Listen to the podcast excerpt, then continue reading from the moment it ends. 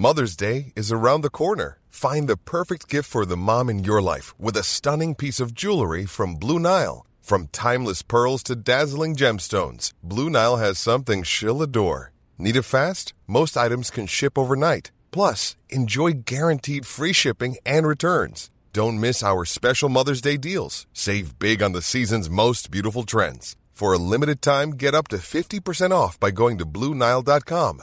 That's Bluenile.com. Bonsoir, bienvenue dans le podcast Culture PG du lundi 27 août 2018, le dernier podcast en cours de mercato estival. Donc bon, on ne va pas parler que de ça, on va longuement revenir avant sur le PSG Angers de samedi, euh, samedi soir, non, samedi après-midi, avec euh, l'émergence d'un nouveau système tactique sur lequel on va forcément revenir, le 3-5-2 mis en place par euh, Thomas Tuchel. On, en reparle. On finira aussi l'émission par le tour des autres équipes, vu que le hand a repris, les féminines ont repris, la réserve a déjà repris depuis un certain temps, on n'a plus le temps de faire un point, et les U19 de Thiago Motta ont aussi repris. On est quatre pour débattre de tout ça ce soir. Nous avons, comme toutes les semaines, Monsieur Martinelli. Salut. Euh, nous avons Simon Piotr, ou, Piotr Bonsoir à tous. Qui nous a fait une très belle vidéo cet après-midi sur le 352 qui a été publiée sur le compte d'Ultimo DS si vous voulez aller voir. Et nous avons l'ami Omar qui est en pleine forme aussi. Salut tout le monde. Donc autant vous dire tout de suite, on est encore sous le charme du match de Shekendoy samedi, puisque les Angevins nous ont plu, il faut quand même le dire, même si on va en parler et tout ça. Mais on va quand même tenter de parler du PSG. Je vois qu'il y a déjà les déshabitués sur le live. Donc bonjour à tous sur le Culture PSG Live sur Twitter.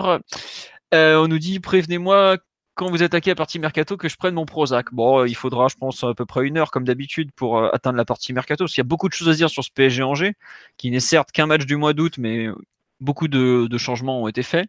Donc on va attaquer tout de suite. Euh, qui veut faire le fameux pouls du match que nous faisons toutes les semaines? Adrien Chantegrelet n'étant toujours pas là, parce qu'il est en vacances une nouvelle fois. C'est pour toi, Philo.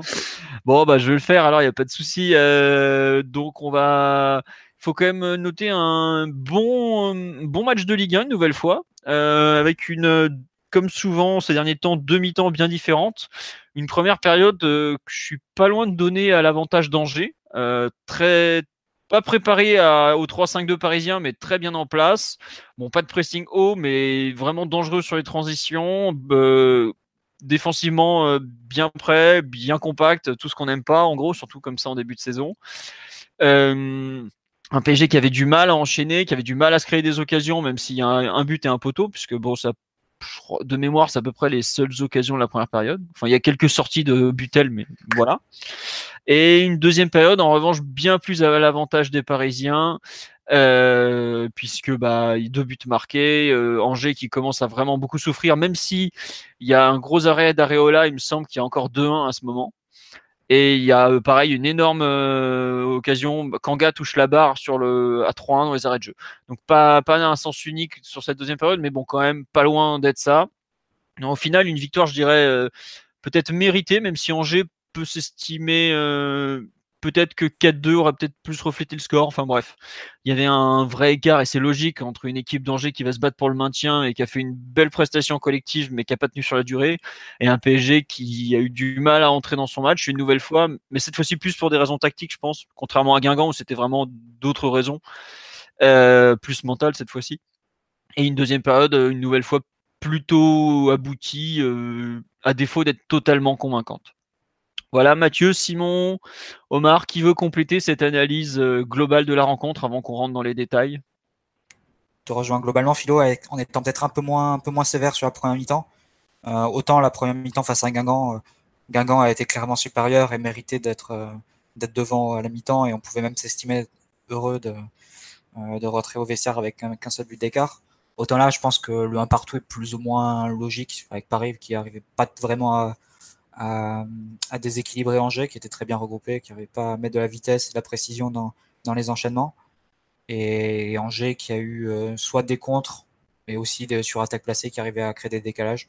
Donc au final, c'était, euh, si tu fais le bilan des, occasions sur la mi-temps, Paris a le but et, le poteau de Cavani, et Angers a le penalty et euh, une frappe de je sais plus qui arrêtée par Areola juste après. Donc bon, ça, reflète à peu près le, score à mi-temps reflète à peu près le déroulement. Après la deuxième mi-temps, comme tu as dit, était plus, euh, plus à l'avantage de Paris avec euh, des changements bienvenus et, et Angers qui a sans doute un peu calé au niveau, au niveau physique. Euh, sinon, plus globalement, je pense que c'est le premier vrai match euh, avec des enseignements, je dirais, depuis le début, depuis même la prise de fonction de Tourelle pour moi.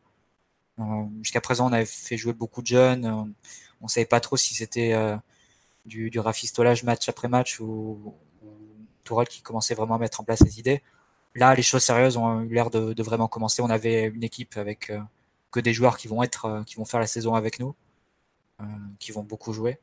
D'ailleurs, j'ai l'impression que, enfin, on en débattra, mais le, que le système qu'avait choisi Tourelle et, les joueurs qu'a aligné, c'était surtout lié au, au fait que, que, Tourelle voulait mettre, euh, voulait aligner les joueurs sur qui il comptait le plus à la base, euh, et pour les voir ensemble.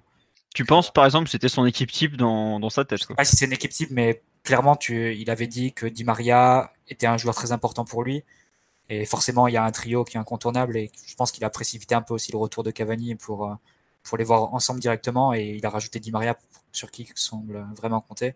Je pense qu'il a essayé un peu de, de, les faire euh, cohabiter ensemble les quatre pour voir un peu quelle solution il pouvait avoir avec quatre joueurs qui placent sur le même plan, on peut dire, au niveau de la communication en conférence de presse. Donc euh, je pense que c'était aussi un lien un peu, un peu avec ça, mais on en débattra largement. Mais tout ça pour dire que c'était un peu le début des, choses sérieuses sur ce match-là et je pense que Tourelle a plus appris sur ce match-là que sur les, dernières semaines. Bah, d'un point de vue tactique, oui, clairement. D'un point de vue mental, par exemple, sur les, entames de rencontres sans intensité, qui est un problème du PSG pendant des années, au moins il a pu voir que il l'avait déjà vu à Guingamp, contre Caen, il s'en était déjà plein, donc ça, il l'avait, pu le noter. Mais c'est vrai, comme tu dis, c'est la première fois qu'il a vraiment une équipe avec 11 titulaires au coup d'envoi. Omar ou Piotr, avant qu'on attaque le gros point 3-5-2, euh, tiens, on nous dit ça que aurait pu rêver mieux comme première. Ouais, c'est sûr. Euh, sorti dès la mi-temps, le pauvre. Euh, on va reparler de, des performances individuelles. On fera un petit point sur Kerrer, notamment, je pense, après le, le débat tactique, puisqu'on fait toujours collectif puis individuel. Omar ou Piotr, sur le match en général, qu'est-ce que vous en avez pensé? Euh, J'ai pas grand-chose à ajouter à ce que vous avez dit en réalité. C'était un match à deux visages, tant tactiquement que dans l'implication et l'intensité. Donc forcément, dès que tu mets la machine en route en deuxième mi-temps et que l'adversaire se fatigue un peu, tu déroules. Mais euh, comme a dit Mathieu aussi, c'est un match où, tu as enfin ton, ton vrai trio d'attaque mis en place, et mis en place comme Tourelle aimerait bien les voir jouer ensemble, sur le papier a priori. Donc euh, c'était quand même plutôt très intéressant. D'accord. Euh... On nous dit Omar met la cam, non c'est bon. Il nous a déjà fait le coup la semaine dernière. Euh, euh, Omar, sur le match, avant qu'on attaque le 3-5-2, t'as un truc que tu veux rajouter ou on passe direct à l'aspect tactique? Un truc Non, pas, rien, rien, rien, de, rien, de, rien à ajouter de particulier. Sinon, okay. bravo Angers pour, pour l'exécution de ce plan pendant une mi-temps. Faut le ouais. dire. C'est pas, c'est pas tout le temps qu'on voit des équipes euh, si prêtes et si organisées au, au parc. C'est vrai, non, mais avant qu'on passe sur vraiment l'aspect tactique du PSG, on peut quand même saluer effectivement une nouvelle fois la, la qualité du travail de Stéphane Moulin côté Angevin, quand même, parce que tu le dis, et c'est vrai que ils sont, ils se battent actuellement pour le maintien. Je crois, bah, ils ont perdu, euh, ils ont fait, ils ont perdu les deux premiers matchs de mémoire, donc ils ont perdu leurs trois premiers matchs de la saison. Et je suis pas sûr qu'il y a beaucoup d'équipes qui présenteront un visage aussi cohérent que celui qui a montré le SCO sur la première période euh, au Parc des Princes. Quoi. Assurément. Donc, il faut les féliciter parce que, enfin, je vois pas comment euh, cette équipe pourrait être reléguée. Et même, j'aimerais bien les, les, voir sur des, dans des contextes un peu différents parce que on dit que la Ligue 1 est un championnat physique mais je crois qu'il n'y a pas beaucoup d'équipes aussi physiques qu'Angers globalement. Et... Peut-être un attaquant Toko Ekambi, c'était. Ouais, bah évidemment. Toko, tu remplaces pas un mec comme Toko Ekambi qui est un attaquant à 20 millions d'euros et à aller 15-20 buts par saison. Comme ça, quoi. Mais ouais, Mathieu, je sais que toi aussi, tu es un fan de, du Moulinista, mais bon. Euh... Ah bah, Vraiment, y, a, y a une séquence, euh, la séquence où Kipembe euh, dédouble dans le dos de Di Maria avant la 40e. Il y a 9 joueurs d'Angers dans la surface, plus le gardien, ça fait 10 je peux te dire que c'était l'apogée de cette première mi-temps. Ouais, bon, non, voilà. Non, je, bon, on, après avoir dit du bien danger parce qu'il le mérite, on va passer donc au fameux 3-5-2 parisien qui a été aligné pour la première fois par Thomas Tourelle, donc, enfin, hors match de préparation avec des joueurs très différents où il avait dit qu'il s'adapte aux joueurs. Là, nous retrouvions donc Areola dans les buts, puisqu'il faisait son premier match, Kim Pembe, Thiago Silva et Kerrer de gauche à droite. On avait euh, Marquinhos en sentinelle, légèrement plus haut Rabiot, mais pas, pas beaucoup plus haut, un léger décalage de quelques mètres pour pas qu'il soit sur la même ligne. Thomas Meunier sur le côté droit, André Di Maria sur le côté gauche, Neymar en meneur de jeu et le duo Cavani-Mbappé avec Mbappé plutôt côté droit et, Mbappé, et Cavani plutôt côté gauche. Ça c'était en phase offensive. En phase défensive, on passait à une sorte de 4-4-2 en losange avec Kim Pembe pour occuper le couloir gauche, Kerrer et Silva dans l'axe, euh, euh, oui c'est ça, Meunier à droite et un losange au milieu avec bah, toujours Neymar en 10, donc euh, non pas Di Maria à gauche et euh, Rabiot relayeur droit. Euh, qui veut se lancer sur ce 3-5-2, ce qu'il en a pensé euh, On va faire d'abord partie offensive, hein, je pense, pour que ce soit plus simple. Euh, Simon, toi qui as fait une grosse vidéo dessus cet après-midi, qu'est-ce que tu en as pensé en général de ce système alors? Je pense que le choix du système est assez logique parce que ça permet d'exploiter la qualité des centraux, de mettre que deux milieux axiaux vu que l'effectif en manque, d'utiliser tes latéraux qui savent mieux attaquer que défendre et d'aligner euh, tes trois attaquants dans l'axe. Donc euh, la volonté euh, de Tourelle, elle est claire de, ce point de vue-là. seulement, j'ai trouvé que en première mi-temps, mettre le système en place, c'est une chose, mais surtout, c'est surtout l'animation qui correspondait pas du tout aux besoins qu'on avait. Parce que on avait en permanence 4 ou 5 joueurs en couverture, alors que Angers défendait en 6-3-1 avec les, les, les milieux qui défendent sur nos latéraux, sur nos pistons. Donc en fait, euh, tu avais tellement peu de joueurs engagés vers l'avant et présents à l'intérieur du bloc que c'était facile pour eux de défendre, c'était facile pour eux de, de limiter euh, les meilleurs, euh, l'influence des meilleurs éléments parisiens. On parle quand même d'une mi-temps où Neymar ne dribble pas pendant 43 minutes. Je pense que c'est la première fois que ça lui arrive au PSG. Voir dans sa carrière. Voir dans Ouais, mais ça veut dire quelque chose quand même. C'est assez effarant. Donc, euh, si tu mélanges ces problèmes-là aux problèmes d'intensité et d'implication, euh, de rythme dans les passes aussi, parce que c'est une chose de, de faire que des choix neutres comme Marquinhos ou Rabiot, mais dans ce cas-là, il faut les faire à, une vitesse assez élevée, et on l'a pas vu du tout de la mi-temps. Et on, se crée deux vraies occasions sur deux fois où Angers euh, perd la balle au milieu de terrain et on en profite, mais en soi, par nos actions sur attaque placée, on a été très très faible. D'accord. Euh, Mathieu, pour compléter sur cette euh, animation offensive que l'ami Simon juge très défaillante. Je suis assez d'accord. Et d'ailleurs, c'est euh, la raison que soulève Piotr a été aussi soulevée par, par Tourelle et par Marquinhos juste après le match. Déjà, le fait que les deux soient, soient coordonnés, c'est déjà un bon, un bon signe. Mais effectivement, oui, tu, tu disais qu'on avait 4-5 joueurs en couverture, c'était parfois même 6, plutôt 6 derrière le ballon.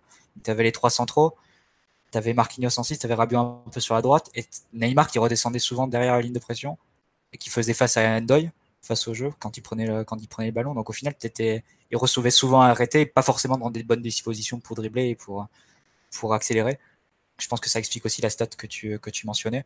Effectivement, c'était assez commode euh, pour Angers de, défendre. Comme tu l'as dit, les, les, deux, leurs deux ailiers euh, prenaient le position de défenseurs latéraux euh, et fixer les, deux pistons du PSG qui recevaient jamais lancer, mais toujours arrêter.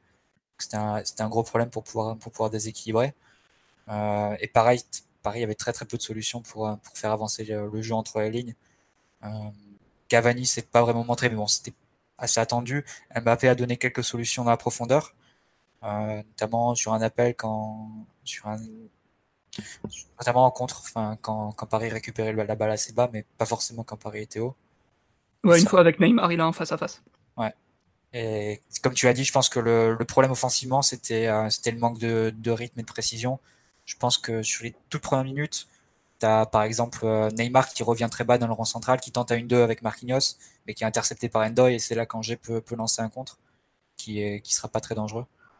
C'était un peu le problème euh, offensivement de, ce 3-5-2 qui a été résolu après la, mi-temps je pense vraiment que ce qui était clé, c'était la, position en fait des pistons et des, et des ailiers.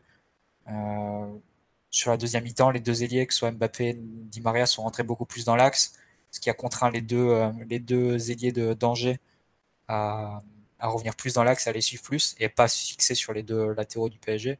Et ce qui a donc libéré des espaces pour Meunier, pour Ensoki, pour, pour arriver à lancer et combiner avec, euh, avec Mbappé et Di Maria. Donc c'était beaucoup plus facile pour Paris de, trouver des espaces et pour, pour attaquer en deuxième mi-temps.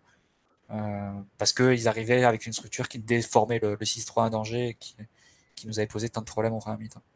Tiens, euh, sur le live, on me dit que Neymar n'avait déjà fait qu'un seul dribble contre Caen, et je trouve qu'il y avait pas mal de choses qui se ressemblaient justement dans ce match-là, savoir qu'il avait été obligé, bon, il avait joué en pointe, hein, en avant-centre, on sait que c'est pas son meilleur poste, euh, le fait de décaler, de devoir se décrocher pour exister, se retrouver le jeu dos au but notamment, je trouve que ça fait pas mal de trucs en commun qui expliquent aussi un peu justement les difficultés en tant que 10 et son peu de son nombre restreint de dribbles. Le volume est quand même très faible là une nouvelle fois.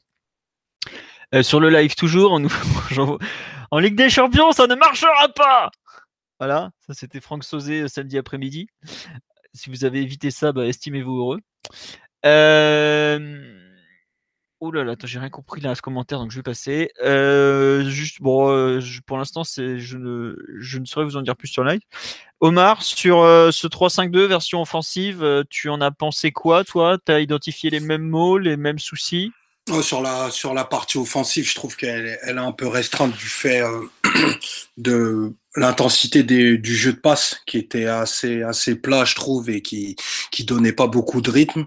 Euh, pour euh, pour ce que vous disiez sur Neymar, je trouve que c'est c'est pas uniquement lorsque le ballon ne lui vient pas qu'il a tendance à décrocher trouve qu'il n'a pas, il a pas un style de jeu de toute façon très patient, donc il supporte pas d'être éloigné du ballon euh, pendant des phases de, de, possession assez longues, donc il a, il a souvent tendance à, à aller au ballon qui lui viennent ou qui ne lui viennent pas.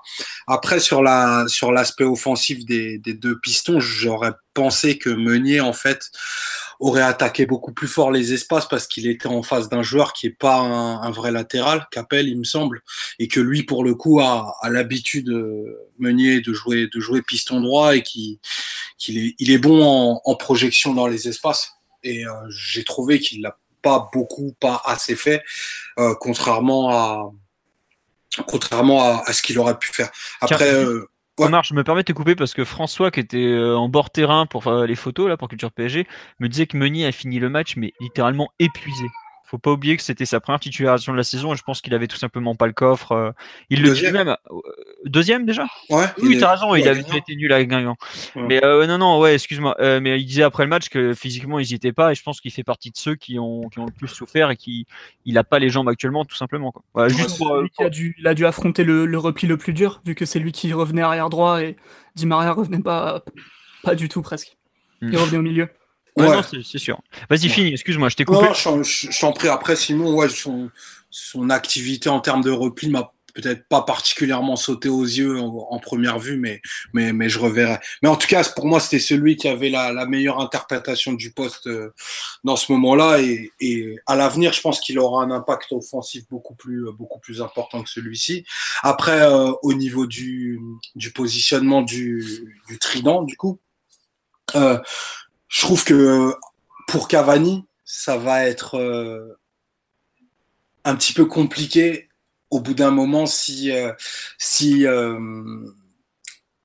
l'attirance nouvelle et le fait que, que Neymar et Mbappé jouent beaucoup plus proches l'un de l'autre et qui développent tous les circuits qu'ils sont en train de développer, bah Cavani, il a vraiment vocation qu'à devenir un terminal offensif, à pousser des ballons au fond un petit peu comme, comme il a pu faire il va avoir un impact sur le jeu qui était déjà pas énorme, mais là qui va devenir euh, nul vraiment, mais qui qui va peut-être handicap, je dis pas handicapé parce que c'est pas le bon terme, mais qui peut devenir euh, compliqué pour euh, pour l'équipe. Surtout si on n'arrive pas à se régler sur les centres, parce que je crois qu'on a dû centrer entre Neymar et Di Maria près d'une quinzaine de fois et qu'on n'a jamais trouvé preneur et que de toute façon à un contre quatre dans la surface, des duels Cavani il pourra pas en il pourra pas en gagner deux sur trois. Donc à voir. En tout cas. Euh, c'est c'est le début de quelque chose et c'est enfin ça ça donne envie de, le voir plus loin et de voir de voir ce système mieux en place. Mais tu penses pas justement que le fait de rapprocher Neymar et Mbappé ensemble, c'est une façon de pallier aux limites de Cavani?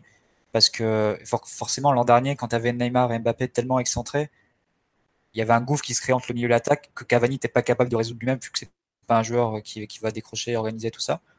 Et là, enfin, comme tu l'as dit très bien dit, je pense que effectivement, ça va se résoudre. Enfin, son rôle va se résoudre à celui de, de, renard des surfaces, en gros, à réceptionner des centres et, à gratter les ballons. Enfin, on le voit très bien, par exemple, sur le but euh, qui marque. C'est le fait, enfin, c'est des, l'un des points positifs d'avoir Mbappé proche de lui, c'est que tu as deux joueurs dans la surface. l'un qui peut aller au premier poteau, l'autre qui peut prendre le, deuxième poteau. Et ça fait, ça peut, il peut bénéficier des diversions de, de Mbappé. Et à l'inverse, Mbappé peut aussi profiter des, diversions de, de, Cavani quand le centre viendra de la gauche. Donc, quelque part, je pense que c'est, c'est pas forcément une. Je pense que c'est un moyen d'y remédier en fait ce nouveau système aux, limites de Cavani qui effectivement sera enfermé dans un rôle très très très limitatif. ouais, très limité, très mais bon, qui lui correspond sans doute mieux. Je pense. Ouais, ça, ça, lui correspond probablement mieux, tu as raison. Après, euh, je pense qu'en termes de, de, physionomie de match, ben, les...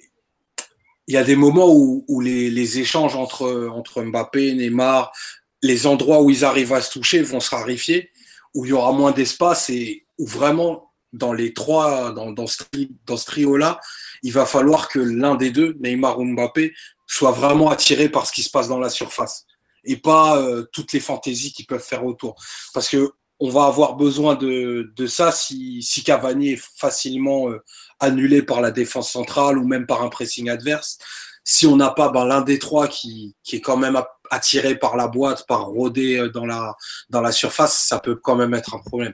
Enfin bon, là je me projette un peu, mais c'est, c'est des choses que, que tu peux être amené à identifier quand tu regardes le match et que tu te projettes. Je pense que l'idée fondamentale du système, c'est de multiplier les combinaisons dans l'axe et après de trouver les deux, les deux pistons lancés. Mais c'est vrai que sur le, sur le match qu'on a fait, la transmission était tellement lente au, au, milieu et dans, dans l'axe, notamment avec des prises de responsabilité qui, des défenseurs centraux qui étaient assez, assez légères. Tu, tu l'as bien montré dans ta vidéo. Insuffisante. Hein. insuffisante, on va dire. Euh, globalement, les deux, les deux pistons arrivaient jamais lancés et pouvaient jamais centrer avec un décalage qui était fait au préalable. préalable. Et donc, ça donne une descente qui était vouée à l'échec parce que quand tu centres arrêté et que Angers a la taille devant, à la taille dans, sa surface, pardon, et du nombre surtout, bah, tu sais que tu risques de pas trouver beaucoup de monde. Donc, euh, je pense, mais bon, ça, ça, demandera un peu de rodage pour, euh, notamment en termes de positionnement, en termes de, de, précision aussi dans les échanges au milieu. En termes de circulation aussi, parce que là, globalement, tu as Neymar et Mbappé qui se cherchent un peu tout le temps aussi parce que l'équipe ne fait rien pour eux. Et par exemple, à, Dortmund, on voyait euh, Tourelle souvent faire euh, euh, fixer d'un côté, renverser de l'autre et ensuite renvoyer, une fois le décalage trouvé, renvoyer un centre de l'autre côté avec Aubameyang à la finition. C'est quelque chose qu'on n'a pas pu voir encore au PSG, sans aucun doute qu'on le verra. Parce que il, va utiliser, il devrait utiliser Cavani dans un rôle à la Aubameyang, où, où tu lui donnes des ballons, des ballons intéressants dans la surface. Et pour ça, il faut soit créer des décalages très importants à la base, soit avoir une parfaite occupation de la surface, avec un ou deux attaquants, euh, un milieu et pourquoi pas un piston à la réception des centres. C'est des choses qu'on n'a pas vues pour l'instant et qui devront être développées quoi qu'il arrive. Pour illustrer encore le manque de, qualité dans les échanges euh, du PSG, notamment dans l'axe, Neymar et Mbappé sont fait que 6 passes, euh, l'un et l'autre en première mi-temps. Et Neymar et Di Maria, qui jouait un peu de son côté, vu que Neymar était presque relayeur gauche, 10 un peu excentré côté gauche, sont fait le double en première mi-temps.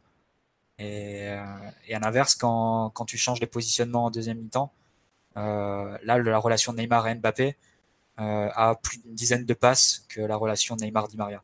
C'est, euh, je pense que quelque chose à noter, c'est que ils sont très très peu trouvés parce qu'il y avait une densité forte de danger dans l'axe en première mi-temps et parce que Paris n'arrivait pas à, à, créer des dégages de façon naturelle parce que la circulation était vraiment vraiment trop lente. Ouais, sur le live, il y a, euh, on me le dit aussi, on a toujours des soucis de circulation, trop de touches de balle. Je sais qu'on est une équipe tellement technique qu'on peut créer un décalage sur un 1-2 entre deux joueurs, mais je pense que dans des matchs de plus haut niveau, eh ben, le, la dernière partie du tweet n'est pas arrivée. Désolé. Euh, non, mais ouais, euh, sur le, sur cette lenteur et tout, le, manque de comment dirais-je moi je trouve un peu de personnalité des, défenseurs des milieux et tout ça euh, ça ça, ça, s'est un peu vu quoi. Et euh, par exemple euh, Omar tu parlais de Meunier mais le pauvre Meunier je trouve qu'en termes d'occupation des zones c'était pas terrible ce qu'on a fait non plus quoi. C'était censé Rabiot côté droit je trouve qu'il exploitait mal l'espace qui lui était alloué. T'avais à ce niveau-là, bon, en plus les ballons allaient à deux à l'heure, donc je trouve que tu avais des soucis tant de, autant, autant de positionnement que d'intensité, de rythme et tout ça. Et au final, tu te retrouves avec un système qui euh, où t'as pas testé grand chose. Si tu as testé des, vaguement des positionnements, mais étant donné que t'as pas euh, soit les jambes, soit l'envie, soit les repères pour le faire tourner, bah, tu te retrouves pas beaucoup plus avancé. Et globalement, euh, enfin, quand tu te retrouves à faire les, les comptes, heureusement qu'on a arrêté à la mi-temps quelque part. Mais euh, c'est, je trouve pas que cette première soit très très positive en termes de, de, jeu offensif parce que on avait quand même bah, euh, Neymar, Mbappé, Cavani sur dans l'axe où globalement c'est un peu où il va devoir euh, qu'ils finissent. Enfin, on sait que Mbappé sera à terme un joueur d'axe, Cavani en a toujours été un et Neymar euh, devra peut-être prendre en main son destin et devenir un grand numéro 10 ou quelque chose dans le genre. Mais t'as plein de gens qui étaient, enfin plein de joueurs qui étaient censés être à, leur meilleur poste et on n'a pas l'impression que le système finalement les a, les a beaucoup aidés. Au contraire même. T'as vu la déclat de Meunier juste après le match, il disait c'est un système qu'on a surtout vu à la vidéo pour le moment. J'ai l'impression que c'était. Euh, c'est moi qui me suis tapé le transcript, je sais ce qui. je sais, non, mais c'était pour. Euh, non, non, mais t'as raison, t'as raison. C'est le, Enfin, je pense que c'est un... c'était une base de travail en fait sur ce match-là c'est pas c'est pas le résultat de quatre semaines de, de, de, travail acharné sur système. Effectivement, là, le, le résultat serait un peu inquiétant si c'était le cas. Là, c'est plus, euh, je pense, une base de travail pour Tourelle. Effectivement, ça, ça s'est vu dans le comportement des défenseurs centraux où globalement Kerrer et Kipembe faisaient, faisaient la passe à Meunier et Di Maria comme si Meunier et Di Maria étaient, étaient leurs latéraux. Alors que là, ils jouaient vraiment, devaient jouer ailier. Et donc, tu avais besoin que, que Kerrer et Kipembe s'engagent beaucoup plus à y fixer jusqu'à ce que, jusqu'à ce qu'un un, le milieu latéral d'Angers sorte sur eux. Quoi. Et après, ensuite, décaler Meunier et, ou Di Maria qui auraient eu à ce moment-là le temps d'avancer et de, et percuter. Et là, ils sont restés un peu trop scolaires. Car j'en connaissais pas trop, qui paie un petit peu décevant dans, dans ce rôle-là, alors qu'il a montré beaucoup de bonnes choses euh, euh, à ce niveau la, la, saison, la saison précédente. Mais voilà. Après, il n'y a pas que du mauvais non plus. Je pense que on a vu un positionnement du PSG, notamment au niveau de la hauteur du bloc, qui est euh, inédit, je pense, depuis sous QSI. Euh, tu euh, as eu plusieurs phases dans le match, où les, notamment autour de la dixième minute et, l'ouverture du score, où tu avais Kerrer, Kimpembe et Thiago Silva qui étaient bien 10 mètres dans le camp adverse et Thiago Silva au-delà du rond central. C'est quand même quelque chose qu'on n'a pas vraiment l'habitude de voir. Ah oui. Qui nous a permis de, de, gratter pas mal de ballons assez, assez, assez vite et de couper des contres à la, à la source. Donc je dirais pas qu'il y a non plus de tout à jeter dans, dans ce, dans ce système-là. Ouais. Euh, non, non, mais c'est vrai que ça m'a fait marrer quand on voit la, galère que ça a été d'animer un système pareil. Et on repense à ce qui s'était passé deux ans et demi auparavant où on a tenté sur un match. c'est vrai que tu te dis, ouais, je sais pas qu'est-ce qui lui était passé par la tête à l'autre, mais il y avait un problème, ça risquait pas de marcher. Quoi. Euh, non, justement, tu as, commencé, Mathieu, à parler de la partie défensive avec euh, donc euh, quelques très bons pressing haut en, première période et un système un peu qu'on n'avait pas forcément vu venir, que certains consultants d'Inalpus n'ont toujours pas compris. cette espèce de 4-4-2 en losange avec Kim Pembe justement qui prend le côté gauche pour enfin et Di Maria en relayeur gauche du milieu. Qu'est-ce que vous avez pensé un peu de cette animation défensive face à Angers, euh, notamment? Euh, Mathieu, tu veux compléter, ou Omar, ou Simon, euh, celui qui veut se lancer sur ce, thème ouais, vas-y, Mathieu. non, enfin moi, je, serais limite plus sévère avec la phase de repli en 4-4 de losange que la phase de construction en 3-5-2. Je pense que c'est là pour le coup, elle a, montré de, sérieuses limites. Angers a globalement pu, pu progresser de façon assez, assez tranquille et les occasions qu'ils ont créées, notamment le penalty, euh, en fait, on a retrouvé des, défauts qu'on voyait avec le, 4-3-3 d'Emery l'an dernier et tout ce qui a été dit autour du 7 plus 3. C'est-à-dire que là, Paris se retrouvait avec seulement 3, des, joueurs à, défendre la largeur. Et l'un de ces trois étant Di Maria, qui a pas montré une énorme agressivité, on va dire, à son poste, à son poste de, relayeur. Euh, et, ça a ouvert beaucoup de brèches. Tu prends l'action du, du penalty, c'est une touche dans notre camp. Euh, et tranquillement, le, je sais plus qui c'est, c'est Fuji ou Manso qui a le temps de faire la passe. Enfin, il est pas du tout attaqué, il peut faire la passe et, il y a aussi, un gros, trop gros espace entre Kipembe et, et Thiago Silva, donc euh, la passe arrive. C'est, vrai que Kerr fait, fait l'erreur sur l'action, mais je pense que c'est aussi une faute de, une faute de structure, c'est pas qu'une erreur individuelle. Euh, tu prends aussi l'action euh, de, danger juste après le but qui est arrêté par Areola. Ça part du camp d'Angers, euh, avec un, long 1-2 entre Endoy et, Fulgini encore. Mais sauf que Di Maria était parti sur Manso, qui avait la balle au départ. Derrière, c'est Marquinhos qui se retrouve sur Endoy en retard, Kimpembe qui arrive sur, euh, sur Fulgini là encore en retard. Et derrière, ton bloc est complètement explosé. Donc euh, je pense que c'est vraiment... Il y, a, pas mal de choses à revoir hein, si on veut défendre comme ça. Euh, je doute que, ça puisse fonctionner avec ces joueurs-là, même si Neymar a montré un peu d'application et est revenu, euh, revenu sauver quelques coups, notamment quand, lui-même avait perdu le ballon juste avant. Mais je trouve que la, passivité globalement du bloc était assez, réminiscente de l'époque 7 plus 3 en fait, de l'an dernier. D'accord, donc toi, la partie défensive, t'as pas du tout, du tout aimé. La, euh, la partie repli défensif. Ouais. Le pressingo était plus ou, bien, plus ou moins bien fait, mais la partie quand on était replié dans notre camp, c'était. En gros, de 60 à 20 mètres, ça n'allait pas, quoi. À peu près, quoi. Ouais, non, c'est ça. Euh, Omar, un avis sur ce repli défensif ou l'animation défensive, ce 4-4 de losange, euh, un peu particulier quand même, faut le dire? Ah, c'était forcément la partie la plus, la plus complexe à animer, forcément, euh, du fait déjà qu'il y avait l'incorporation de, de Kerrer et, le peu d'antériorité de travail sur ce système-là. Euh, bah, on a vu, euh, on a vu du retard dans les, dans les compensations. On a vu, on a vu beaucoup de choses. Enfin, si elles sont négatives parce que sur ce système-là, je dirais que c'est un peu une loupe grossissante où, tu vas voir tous les tous errements, euh, tous les tous les espaces pas, compensés, les, je perds mes mots, excusez-moi. les distances de marquage également pas bien respectées, euh, les contre-pressings qui partent en retard, bah, tu vas le voir de manière beaucoup plus euh, rapide lorsque le, le système est à ce point, à ce point déséquilibré. Donc, bien sûr, c'est pas, c'est pas hyper positif, mais par exemple, tu vu des actions de, de Thiago Silva avec dont tu parles de Thiago euh, Silva tu parlais tout à l'heure avec des interventions super hautes dans le camp adverse bah ça c'est un truc euh, c'est totalement contre sa nature, mais que ben du coup l'organisation l'a poussé à faire. Donc ça, ça c'est intéressant. Après pour euh, pour ce qui est de Kipembe, je pense que il a pris de moins de risques que, d'habitude parce que pour lui c'était un match de reprise et qu'il a il a un petit déficit physique. Donc je pense qu'il y a il y a beaucoup mieux à faire pour lui à, à ce à, dans dans cette dans cette configuration là euh, à l'avenir. Malgré malgré le fait que ce soit une première pas très positive, moi c'est vraiment quelque chose que j'ai envie de revoir euh, rapidement parce que ben c'est le c'est le chemin que que Tourelle a envie de, de tracer et que comme Simon le disait tout à l'heure, t'optimises quand même un maximum de tes joueurs euh, de par le profil de nos milieux et, et celui de nos mecs devant. Alors, juste pour euh, tu as envie de le revoir. Non, sur le live, il y a une réaction qui dit Vous êtes un peu sévère, c'est la première fois qu'il tourne le 3-5-2. Euh, on est clairement très sévère, comme dans tous les sujets, faut qu'on s'en cache pas. Mais c'est aussi, euh, on juge ce qu'on a vu et euh, y a, on, a vu quelques bonnes choses. Mais c'est vrai que ça n'a pas été une réussite. Le système n'a pas survécu plus d'une mi-temps. Donc je pense qu'on n'est pas les seuls à trouver que ça n'a pas été ça. Et voilà, mais on, en reparlera quand ça sera bien, on n'aura aucun problème à dire que c'est bien. Hein, voilà. Et quand en temps tu tires 4 fois et Angers tire 9 fois, c'est que c'est que c'est pas très positif en général. C'est normal qu'on soit sévère. Voilà. Et on nous dit euh, est-ce que c'est suicidaire ou pas le côté gauche? C'est impardonnable. Mais pour revenir sur l'animation défensive, globalement, on a défendu avec trop peu de joueurs en trop mauvaises conditions physiques par rapport euh, à ce que nous a opposé Angers pendant une mi-temps.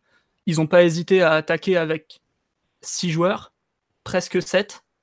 Donc euh, toi, tu défends qu'avec 7 joueurs qui ont du mal à couvrir beaucoup d'espace.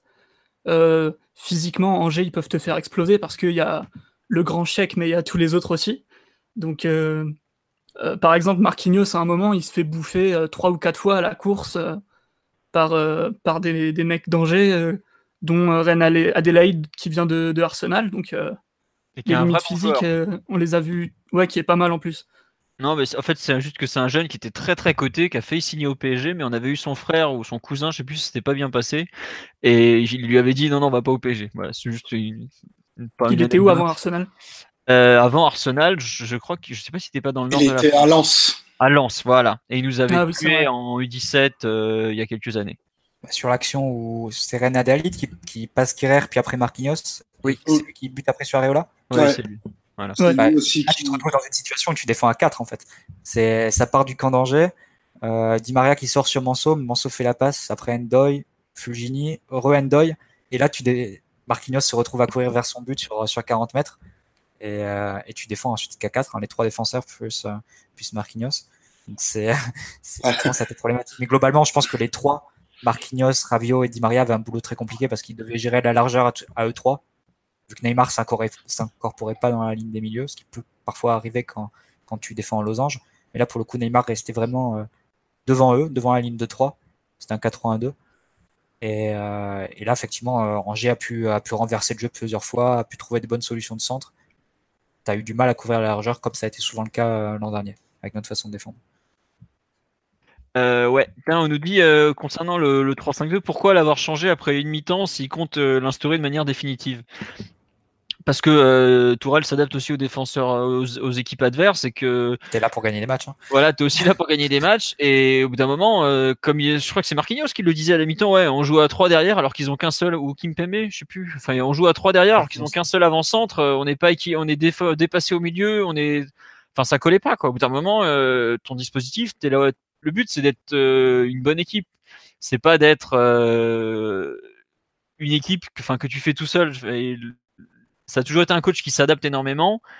Et là, il s'est adapté. Les joueurs en avaient besoin. Les joueurs le ressentaient. Au bout d'un moment, ça sert à rien de s'entêter et de se, tirer une balle dans le pied. Quoi. Ils n'ont pas encore assez travaillé le système. Ils ont vu les limites du moment. Bon, bah voilà, une mi-temps de test. Au bout d'un moment, euh, ça, ça, peut être très bien. Et puis la deuxième mi-temps, elle est aussi intéressante. Il y a, il y a, il y a plein de choses nouvelles sur la deuxième mi-temps. Il y a euh, les quatre fantastiques alignés ensemble avec euh, Neymar en soutien de Cavani qu'on n'a pratiquement jamais vu l'année dernière, par exemple. Mbappé côté droit. Enfin, il y a beaucoup de choses aussi à revoir sur la deuxième période. Et euh, je pense que tous les matchs servent d'expérimentation actuellement à Tourelle, et il le dit d'ailleurs dans sa conférence d'après-match. Il découvre ses joueurs et il a besoin de les voir dans plein de situations différentes pour, pour, attendre. Donc, euh, moi, ça me choque pas qu'il qu'il arrête au bout d'une mi-temps. Au contraire, il a vu que c'était pas viable à cet instant. Euh, pourquoi continuer quoi? Par contre, ce qu'on peut discuter éventuellement, c'est par exemple quelques-uns des choix qu'il a fait sur, euh, sur la composition de départ. Quoi.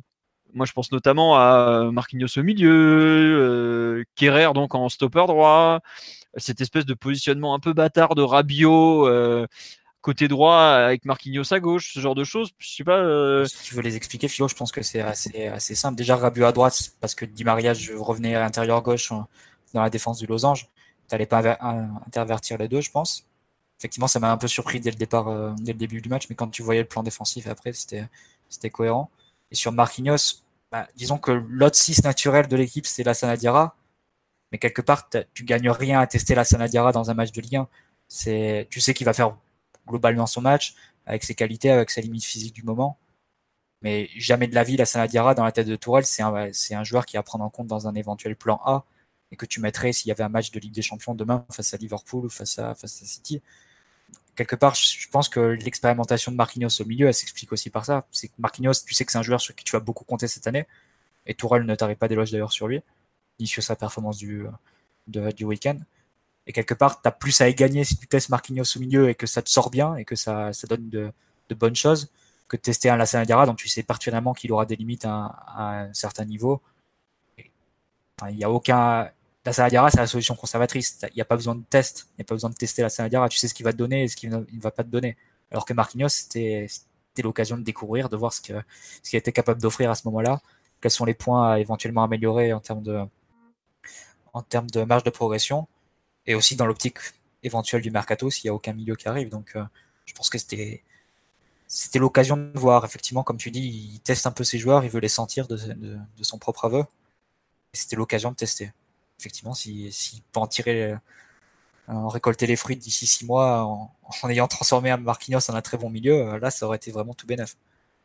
Ouais. Après, pour l'instant, euh, on part pas dans Marquinhos, c'est un très bon milieu quand on voit le match qu'il a fait, honnêtement. Tourelle l'a pas, l'a pas, l'a pas sacrifié après la rencontre, il l'a défendu forcément. Puis tout comme il avait défendu Dagba, Ensoki ou autres précédemment, ou Berned. Mais enfin, je sais pas ce que vous en avez pensé. On va passer un peu aux performances individuelles, mais moi, ça fait partie des joueurs que il a comblé des trous, il a couru parce que globalement, il y a une déclaration où Tourelle explique qu'il avait besoin d'avoir en gros trois joueurs ayant fait une préparation un peu plus euh, importante, à savoir euh, Rabiot, Silva et Marquinhos, au milieu des autres que sont Kimpembe, Meunier, euh, Kerrer, qui sont arrivés un peu tard, voire très tard. Mais globalement, ouais, moi j'avoue que Marquinhos en sentinelle, j'ai pas trop trop aimé. J'ai trouvé qu'aussi bien lui que Kerrer avait quand même été euh, vraiment insuffisant dans leur jeu de passe. Quand tu joues comme ça à 3 face à un, bloc regroupé, faire des passes aussi basiques, peu appuyé, euh, enfin il filait des ballons euh, de match amicaux. merde. Ouais non mais il, donnait, il faisait des passes de match amicaux quoi. Par contre il a beaucoup, il a beaucoup récupéré. Je crois qu'il finit avec 16 ballons récupérés. Ouais, notamment après la pause, je trouve. En première mi-temps, je sais pas comment En mi-temps, c'est le poteau de Cavani, c'est lui qui récupère un ballon dans les pieds de Endoy. Ce qui est quand même. Un je crois que c'est le seul avec Ensoki à avoir gagné un duel face à Endoy côté parisien. Ouais, non, mais c'est pour ça, j'avoue que les... Les, les, choix qui ont été faits, là, notamment, je pense, euh, les plus parlants, à savoir euh, Kerrer, Marquinhos, pour l'instant, c'est vrai qu'ils n'ont pas été très, enfin, je trouve qu'ils n'ont pas été très très payants parce que bah, Kerrer, euh, globalement, bon, faut le dire, il s'est loupé quoi. Enfin, c'est pas méchant. Hein. Il est sorti dès la mi-temps, il concède un penalty et puis globalement, il, faisait de plus en plus de fautes. Donc, je, pense que c'est peut-être pas plus mal de l'avoir sorti avant qu'on finisse à 10. Tu, je trouve, euh, il y avait un manque de, un peu trop timide pour sa première. C'est bizarre parce que des 11 joueurs au coup d'envoi, c'est celui qui connaît le mieux le système avec Meunier. Et pourtant, tu fais le bilan, je suis pas loin de penser que c'est les deux plus mauvais. Quoi en termes de, productivité, hein, bien sûr. Après, évidemment, euh, Meunier fait un meilleur match que, que mais par rapport à l'habitude qu'ils ont du système et ce qu'ils ont réussi à produire sur le terrain, euh, c'est vraiment décevant. Mais bon, c'est une première et euh, j'ai pas envie de tirer des conclusions définitives et je, pense que le coach n'en tirera pas d'ailleurs. Mais c'est vrai que un peu j'ai pas trop aimé les les choix qu'il a Enfin, j'ai vraiment c'est le, manque de caractère qui euh, qui m'a un peu choqué. L'impression de voir un joueur euh, un peu pétrifié par l'enjeu euh, et qui s'est un peu fait manger aussi physiquement, ce qui est un peu plus gênant vu son gabarit. avec son attitude défensive qui est vraiment très dans l'anticipation et effectivement tu soulignais, mais je crois qu'à un moment vers la 20e, il enchaîne deux fautes d'affilée. C'est un joueur qui essaie quand même de passer devant son vis-à-vis et de et de d'anticiper quoi. Quitte à faire quitte à être en retard et quitte à faire des fautes.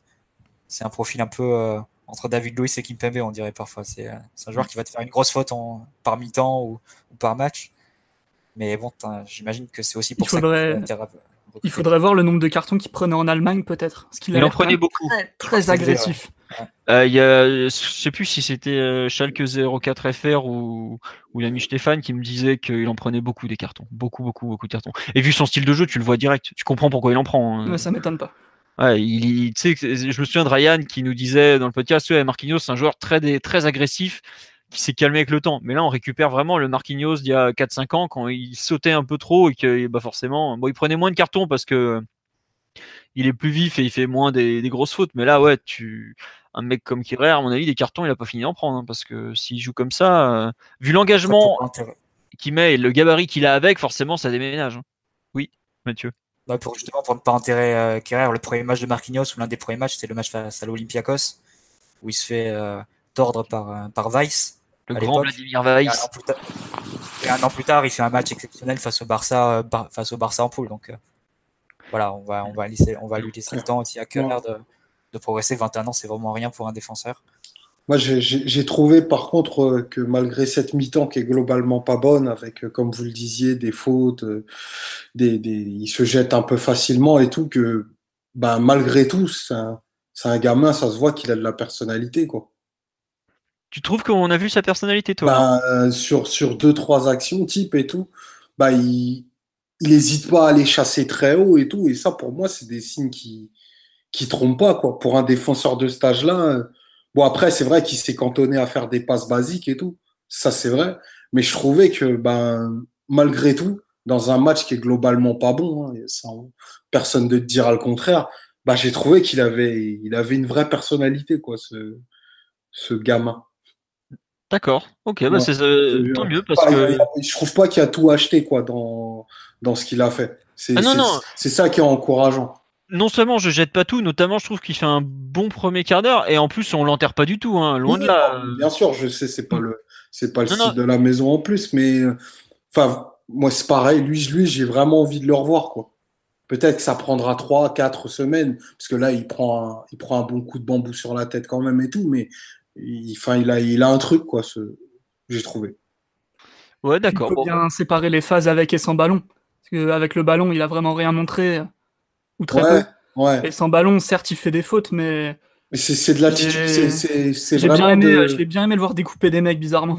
Ouais, c'est de l'attitude défensive, tu vois, je trouve. C'est mec, c'est un défenseur, quoi, tu vois. Bah, ça va être intéressant de, suivre son évolution parce que tu as une petite contradiction ou un dilemme parce que forcément, tu vas devoir le canaliser et enfin, le, faire, le faire apprendre à défendre plus debout, plus euh, sans, sans, se jeter, tout ça. Et en étant peut-être plus malin, en, en évitant de, de, faire trop de fautes. Mais dans le même temps, si Tourelle l'a pris, et vu le style de jeu que, que va adopter le PSG avec Tourelle, tu as besoin d'un joueur très agressif aussi. Quoi. Ouais, ouais, exactement. Donc ça, ça, va être intéressant de voir de quel côté va pencher la balance. Est-ce qu'il va réussir à, à, se, à se polir et à faire moins d'erreurs tout en gardant son, son style et sa, son côté agressif? Tu, tu, vois, tu vois, typiquement le, le, le penalty qu'on concède, eh ben, tu as, as, les deux faces du miroir de, de son match. Euh, faire la course à la vitesse où il l'a fait, c'est super intéressant de se dire d'aller couper le ballon à cet endroit-là. Sauf que peut-être il faut faire euh, une foulée de plus pour ne pas se jeter et faire un dégagement en touche. Tu vois, il aurait coupé, il aurait annulé une action de but. Là, il a peut-être un peu trop confiance en ses qualités et derrière, il se fait, il se fait avoir un petit peu au vice par, au vice par Flavienté. Mais euh, enfin, à revoir quoi, moi, je trouve. D'accord, bon. Euh, petit tour sur le live, il y a plein de réactions sur, euh, sur Kerrer et tout. Notre spécialiste en stats, Thibaut, qui nous a fait une série d'excellents articles sur euh, Cavani et plein d'autres trucs, les latéraux, tout ça dernièrement, euh, qui doit d'ailleurs nous sortir un article sur Kerrer prochainement, me donne quelques chiffres, à savoir euh, 4 cartons jaunes par an pour Kerrer, donc après, faut pas oublier qu'il n'a pas toujours été titulaire, c'est déjà pas mal, et il me dit 1,3 fautes par match en Bundesliga l'an passé, comme Kim Pembe. Donc effectivement, c'est pas énorme, surtout qu'il me permet quand même un joueur. Bon, c'est pas négligeable, hein, c'est un joueur. Là, il en a fait 3 en 45 minutes, donc il était parti sur des bases élevées. Voilà. Alors, euh, notre ami Aubert, qui comme d'habitude est beaucoup plus taquin, nous dit on compare son match avec celui de Thiago Silva qui est juste à côté dans la maîtrise absolue, anticipation, que je jette comme un fou, c'est pas possible. Je me souviens même pas d'une phase où il défend debout. Si au début il défend debout, mais je pense que le gamin il a perdu le fil de son match assez vite quoi. Il a fait une première faute, une deuxième. Euh... La 20 qui fait deux fautes coup sur coup sur la même Voilà. Ouais. Il perd le fil après, c'est compliqué quoi et il, finit, enfin il avait déjà mis avant, pire agressif à la limite de la stupidité, que ce soit avec un jaune dans la surface ou non, il se jette comme un porc, c'est horrible. Bon, ben, c'est que le début, hein, euh, voilà. Et on me demandait euh, en dessous euh, qui a. Est-ce qu'on on se rappelle d'une première aussi ratée que celle de Kerrer Bah, t'as cité les débuts de Marquinhos qui avait été assez effroyable à, à l'Olympiakos où effectivement l'ami Vladimir Weiss l'avait fait danser toute la soirée. Mais il marque, il marque un ou deux buts ce soir-là aussi. Donc, ouais, il marque un but, je crois, ou deux. Il y a euh, Mota, je crois qu'il en met un, ou Mota fait deux passes D sur corner, pour, une pour Silva, une pour Marquinhos de mémoire. Enfin, un truc dans le genre. Il y, a, le PSG Brest de, Diego Lugano. S'il veut, voir un must, si veut voir un must de match de défenseur raté. Et moi, j'allais. Krikoviak, ça doit être pas mal aussi. Non, Krikoviak. Le était pas terrible non plus. Hein à contre Lens là en championnat où il est tout tremblant pour les 20 dernières minutes. Non, moi il y en a un qui... 2016 qui commence à Ouais, il y en a un qui m'avait marqué dans euh, c'est le Elder Marino, le premier match, je crois que c'est en août 2004. Oh, oh Celui-là, euh, ne le montrez pas dans les écoles de football. Euh, on a compris qu'on avait pas signé une perle ce jour-là, je peux vous le dire.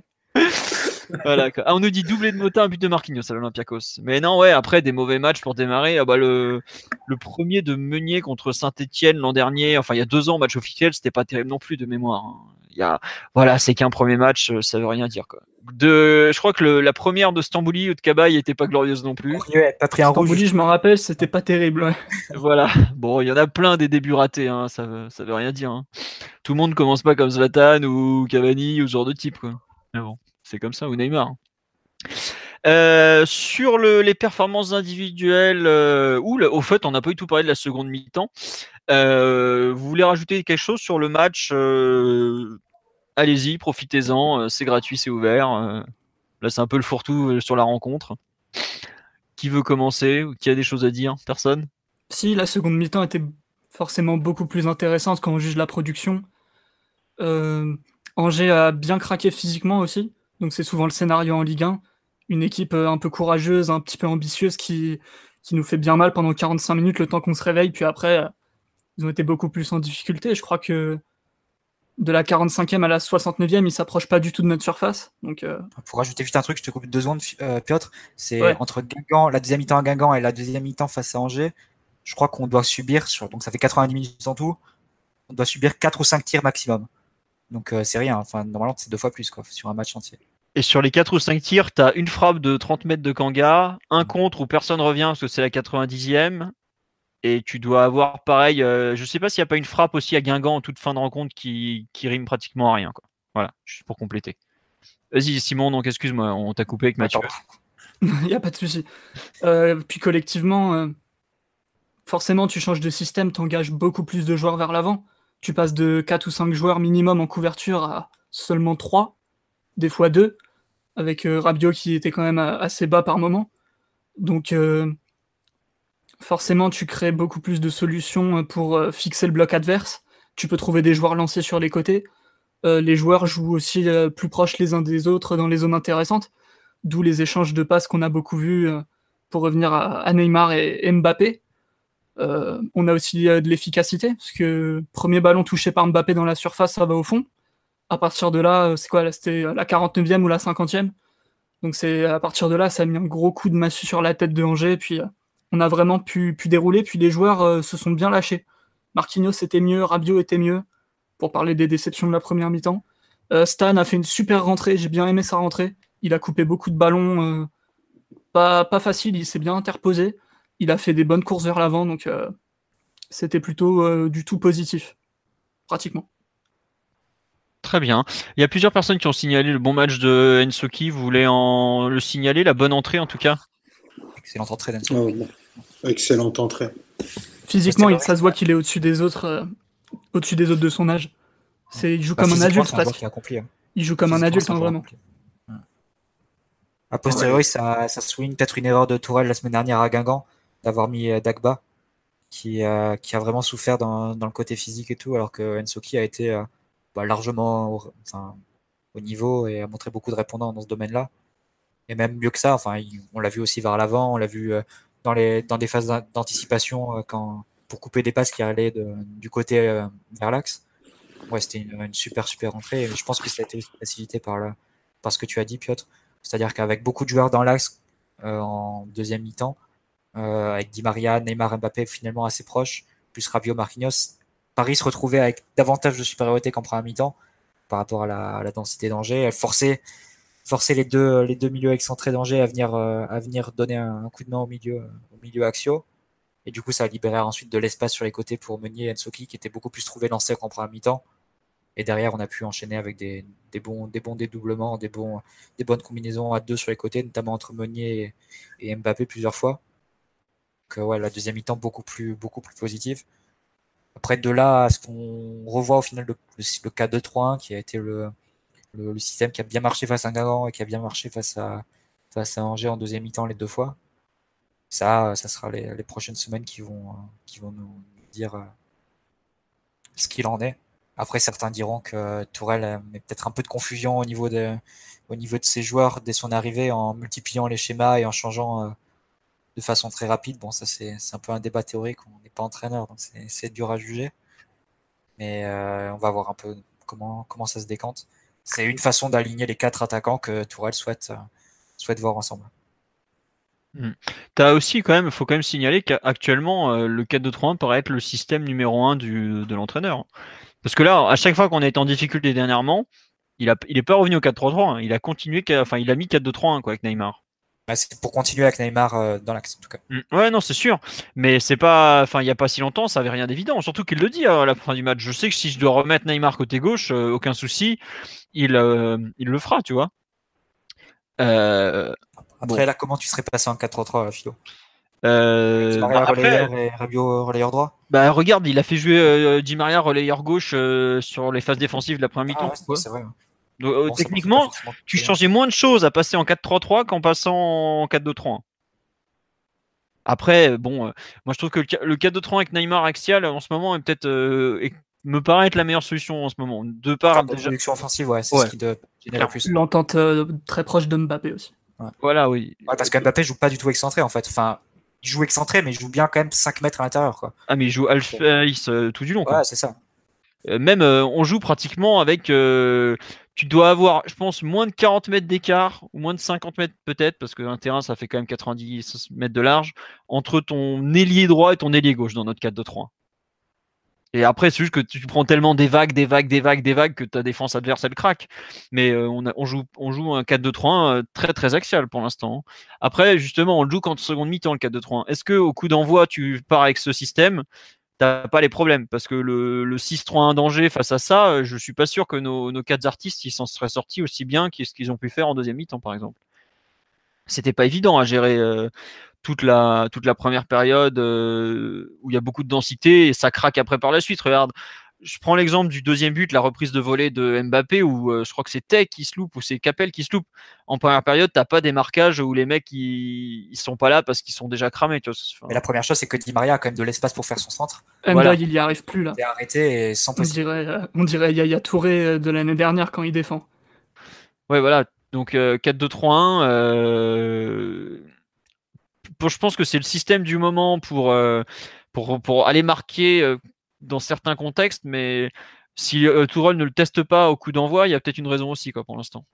Faudra voir ce qu'il va faire à Nîmes, parce que Nîmes est en gros le, plus ou moins le dernier match de préparation avant le début de la Ligue des Champions quand même. On aura un dernier match là où il aura deux demi-séances pour le préparer avec la trêve internationale où on va encore avoir les trois quarts des mecs répartis aux quatre coins de la planète faudra voir ce qu'il va décider.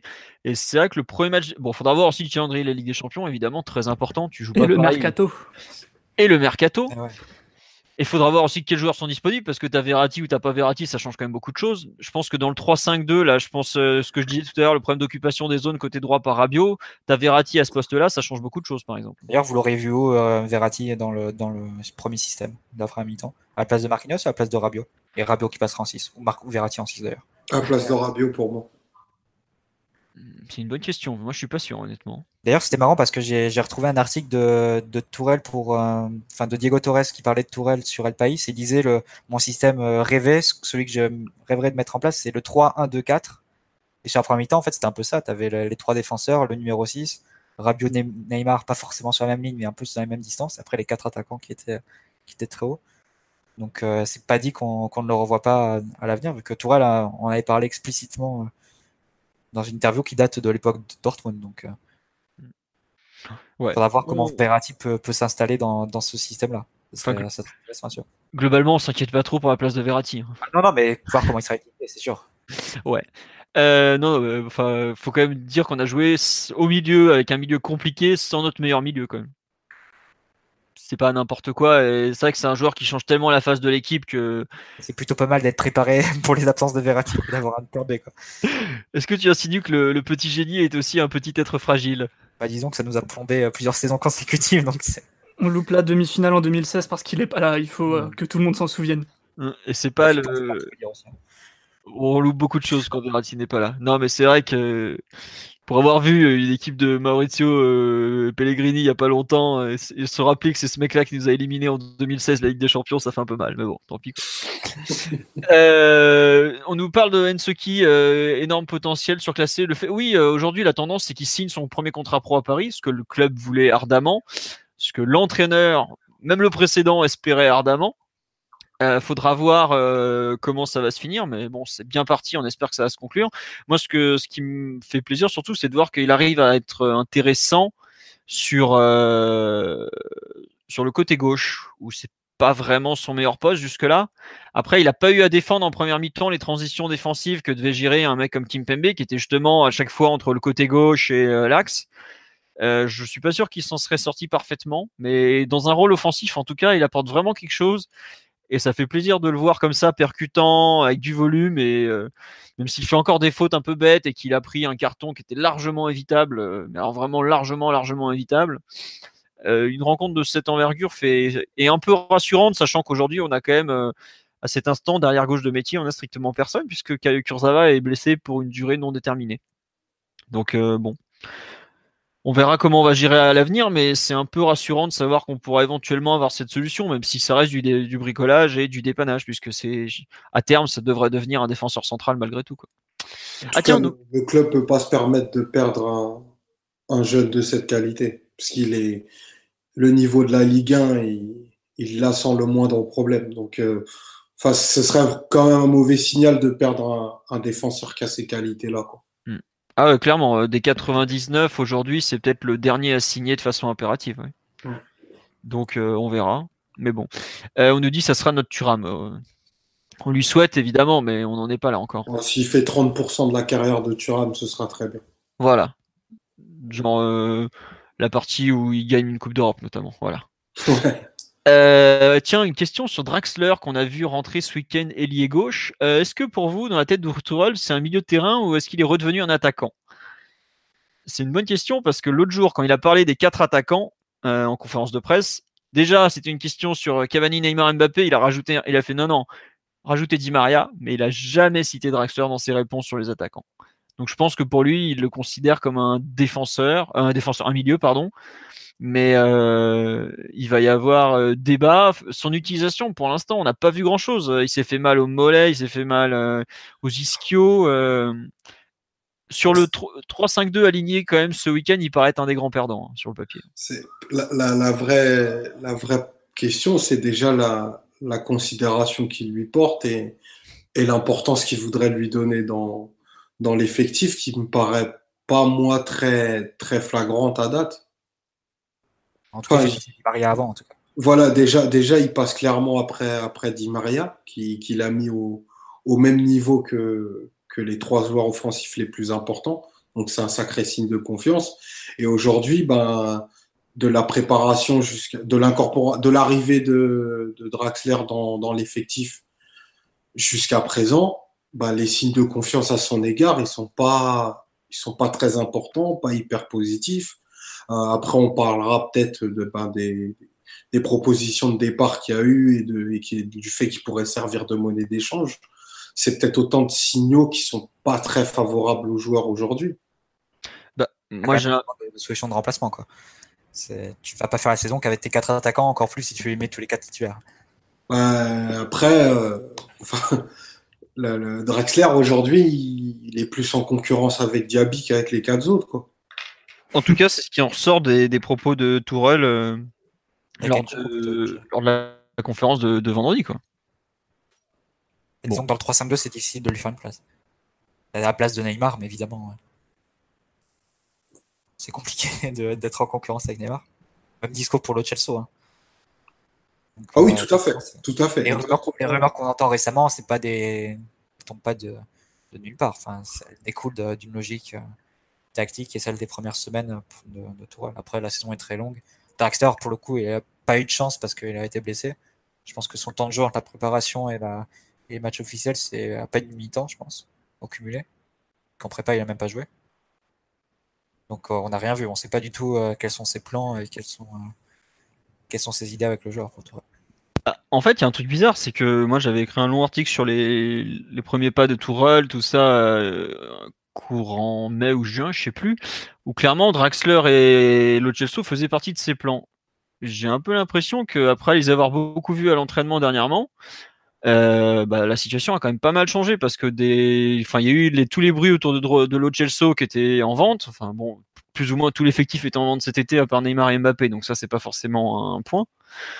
Euh, mais par contre, euh, il paraît vraiment loin. Enfin, il, bon, dans la hiérarchie, il a sauté Bernet ce week-end puisque lui, il était dans le groupe et pas le, et pas le français.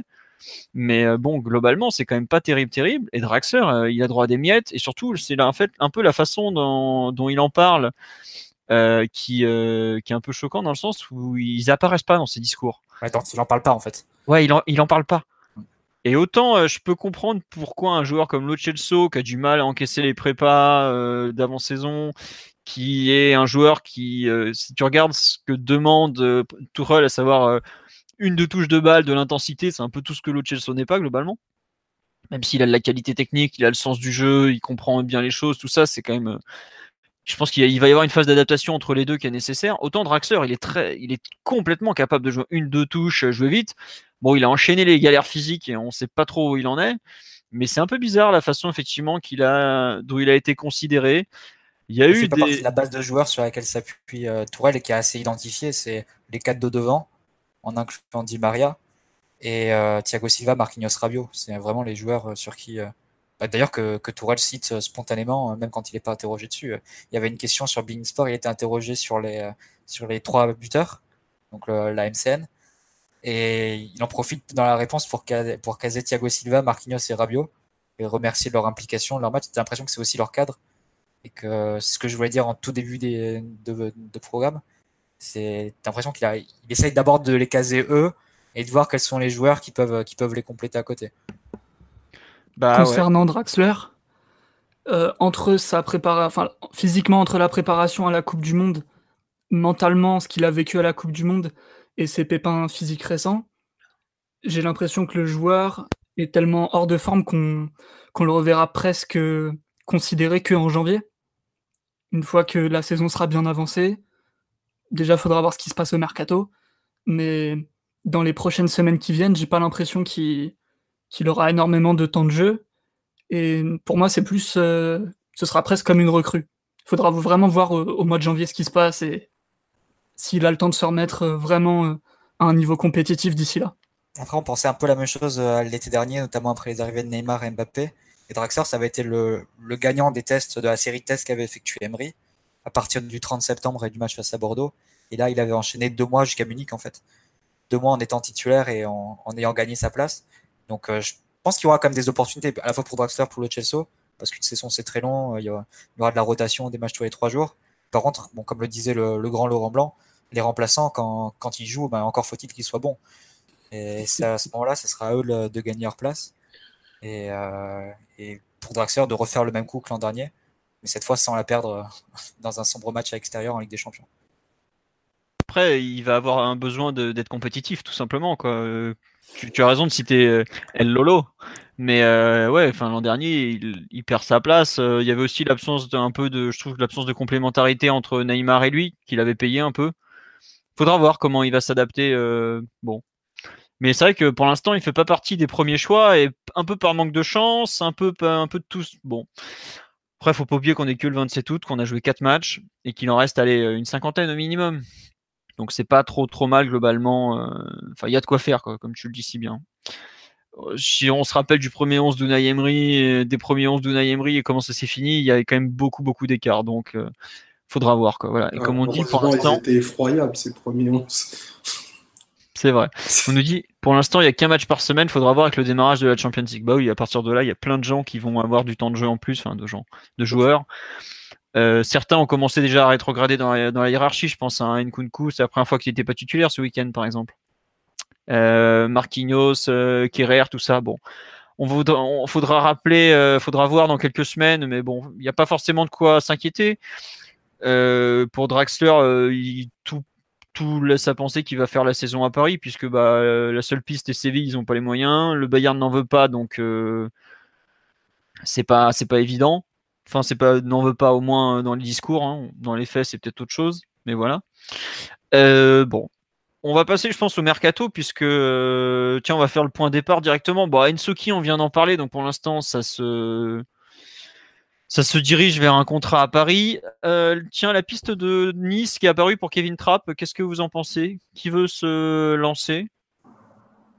Oh bah, On est disponible pour organiser le déménagement, enfin pour ma part. La question, c'est plutôt qu'est-ce qu'en pense euh, Isabelle Goulard. Merci Mathieu. je peux, honnêtement, c'est cliché, mais il n'y a, pas beaucoup, a pas beaucoup plus vrai pour, euh, pour ce dossier. C'est assez terrible à ce niveau-là. C'est que on sait très bien que ça sera décidé par rapport à elle. Quoi. Donc euh, voilà. Ah, c'est bon, c'est à 35 minutes de Monte Carlo. La vie est très agréable. faut y aller, monsieur. Euh, bah, aérien incroyable. Deuxième aéroport de France, on n'oublie pas. Après Trapp, il s'était quand même préparé mentalement pour être. Euh, pour ne pas faire la saison en tant que. pour ne pas jouer de la saison. Quoi. Il avait vraiment intégré et accepté son statut de. Il avait un plan. Hein. C'est pour ça qu'il va pas partir. Pour lui, Putain, merde, je veux pas lui, il n'y a pas de problème. C'est pour. Non, mais ça demande quand même. Le club a un problème, lui, il se sent bien. Non, ah, mais. Je suis sûr qu'il qu'il accepte. Hein. Mais il y a, non, mais, a la fibre optique là-bas, c'est bon. Elle va, pouvoir être active sur les réseaux sociaux et tout. Donc, il euh, faut y aller. Faut y aller, madame. Allez, vous allez voir. et puis, si vous, en avez, si vous en avez marre de lui, il y en a plein des riches là-bas. Il y en a d'autres. Il y a d'autres très bons prospects sur, euh, sur la région. Donc. Euh. On nous dit à 5 millions par an, moi aussi je suis réserviste. Non, mais après, bon, je pense que le PSG pour le PSG, même s'il prend une grosse partie du salaire, ça peut être une très bonne solution parce que ça permet de montrer le joueur. De valoriser. Tu le valorises honnêtement à Nice. Quand tu vois ce que Sirigu a réussi à faire au Torino, à se relancer complètement. Euh, bah, peut-être que si Sirigu était allé à Nice, on l'aurait pas vendu, on n'aurait pas été obligé de résilier son contrat. Quoi. Exactement. Et je pense que c'est clairement un, joueur que, sur lequel tu peux espérer faire une.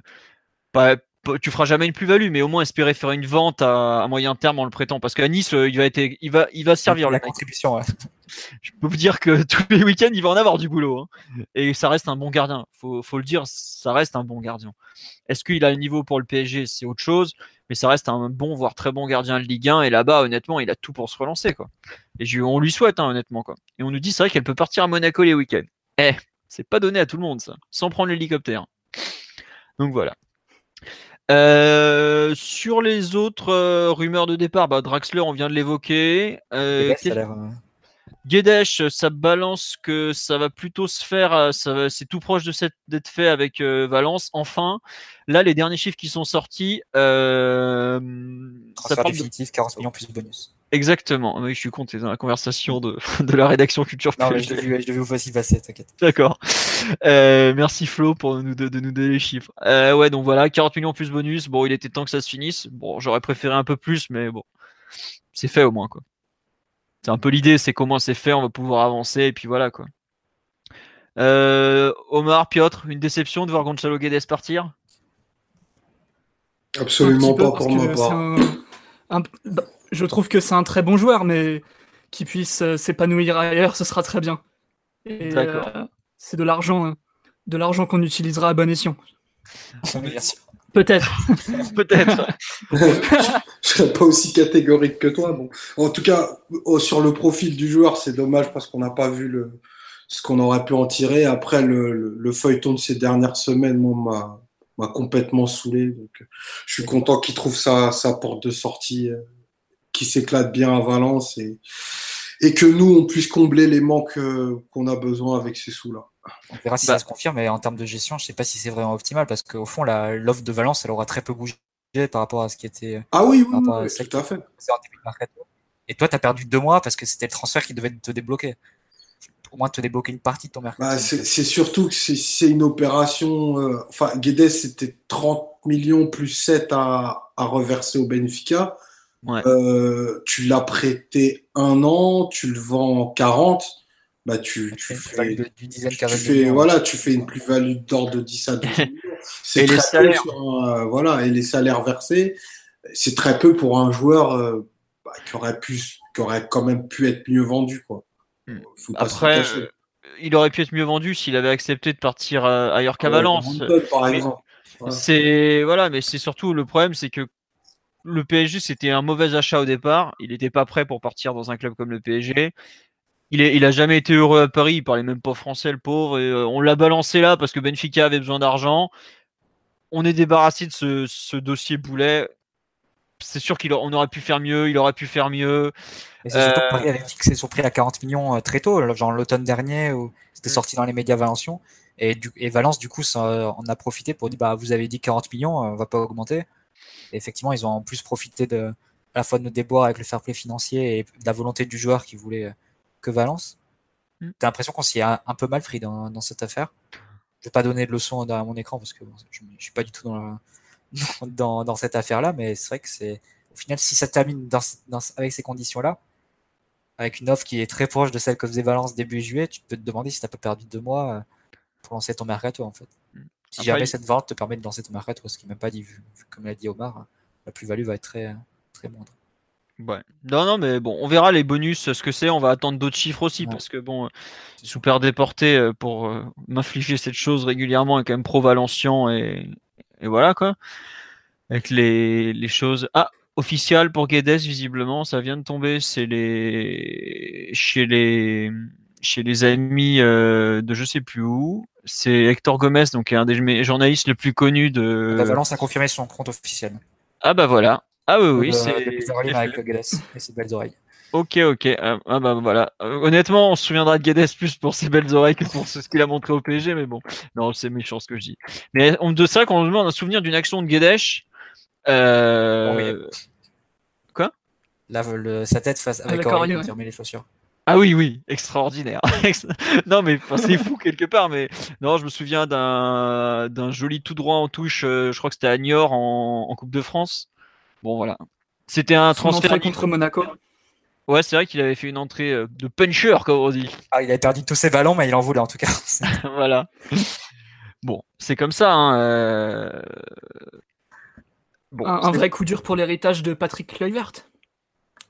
Ah ouais, qui, bah, ne fait pas durer ses joueurs comme ceux de Leonardo. Ah non. Bah là, c'est vrai que les trois derniers joueurs dont on a parlé dans le podcast, à part Trapp, c'est trois joueurs de, de Kluivert. Mais tu, peux, tu peux élargir au Mercato 2016 aussi. Ah oui, non, mais il y a eu des massacres depuis deux ans. Ben Arfa et Krikoviak. Et Guedes, ça fait le quatrième sur les. Ah, sur les ça, ça, c'est les joueurs du logiciel. Le logiciel, on n'en entend plus du tout parler aussi, d'ailleurs. Bah, je crois que la mise à jour n'est pas passée. Hein. Bah, regarde, ils, ont, ils essayent de faire Ben Arfa à Rennes, donc c'est clair qu'ils n'ont pas fait de mise à jour. Hein, dans le logiciel de Ils n'ont pas été courant des deux dernières saisons. Je crois que c'est fait, d'ailleurs, Ben Arfa à Rennes. Ah ouais? Ouais. Euh, c'est fait, je sais pas, aujourd'hui il a mis un tweet comme quoi il reportait de Tunisie. Ouais, il y a beaucoup de problèmes à l'aéroport de Tunis. Enfin, lui, il en a déjà eu. Pour pas changer. Il faut faire gaffe. Ouais, ouais, bon, écoute, euh, on sait jamais. Hein. Peut-être que peut-être qu'il arrive à Paris, il a dit. Peut-être qu'il veut signer une prolongation qu'on lui aura offert. on verra. Hein. Excusez-moi, je gère en même temps la rédaction Culture PSG, c'est un peu le bordel. Euh, la piste Boateng qui est revenue là dans l'actualité euh, dernièrement. Est-ce que vous voulez en reparler? Enfin, est-ce que vous comprenez qu'elle ressort déjà?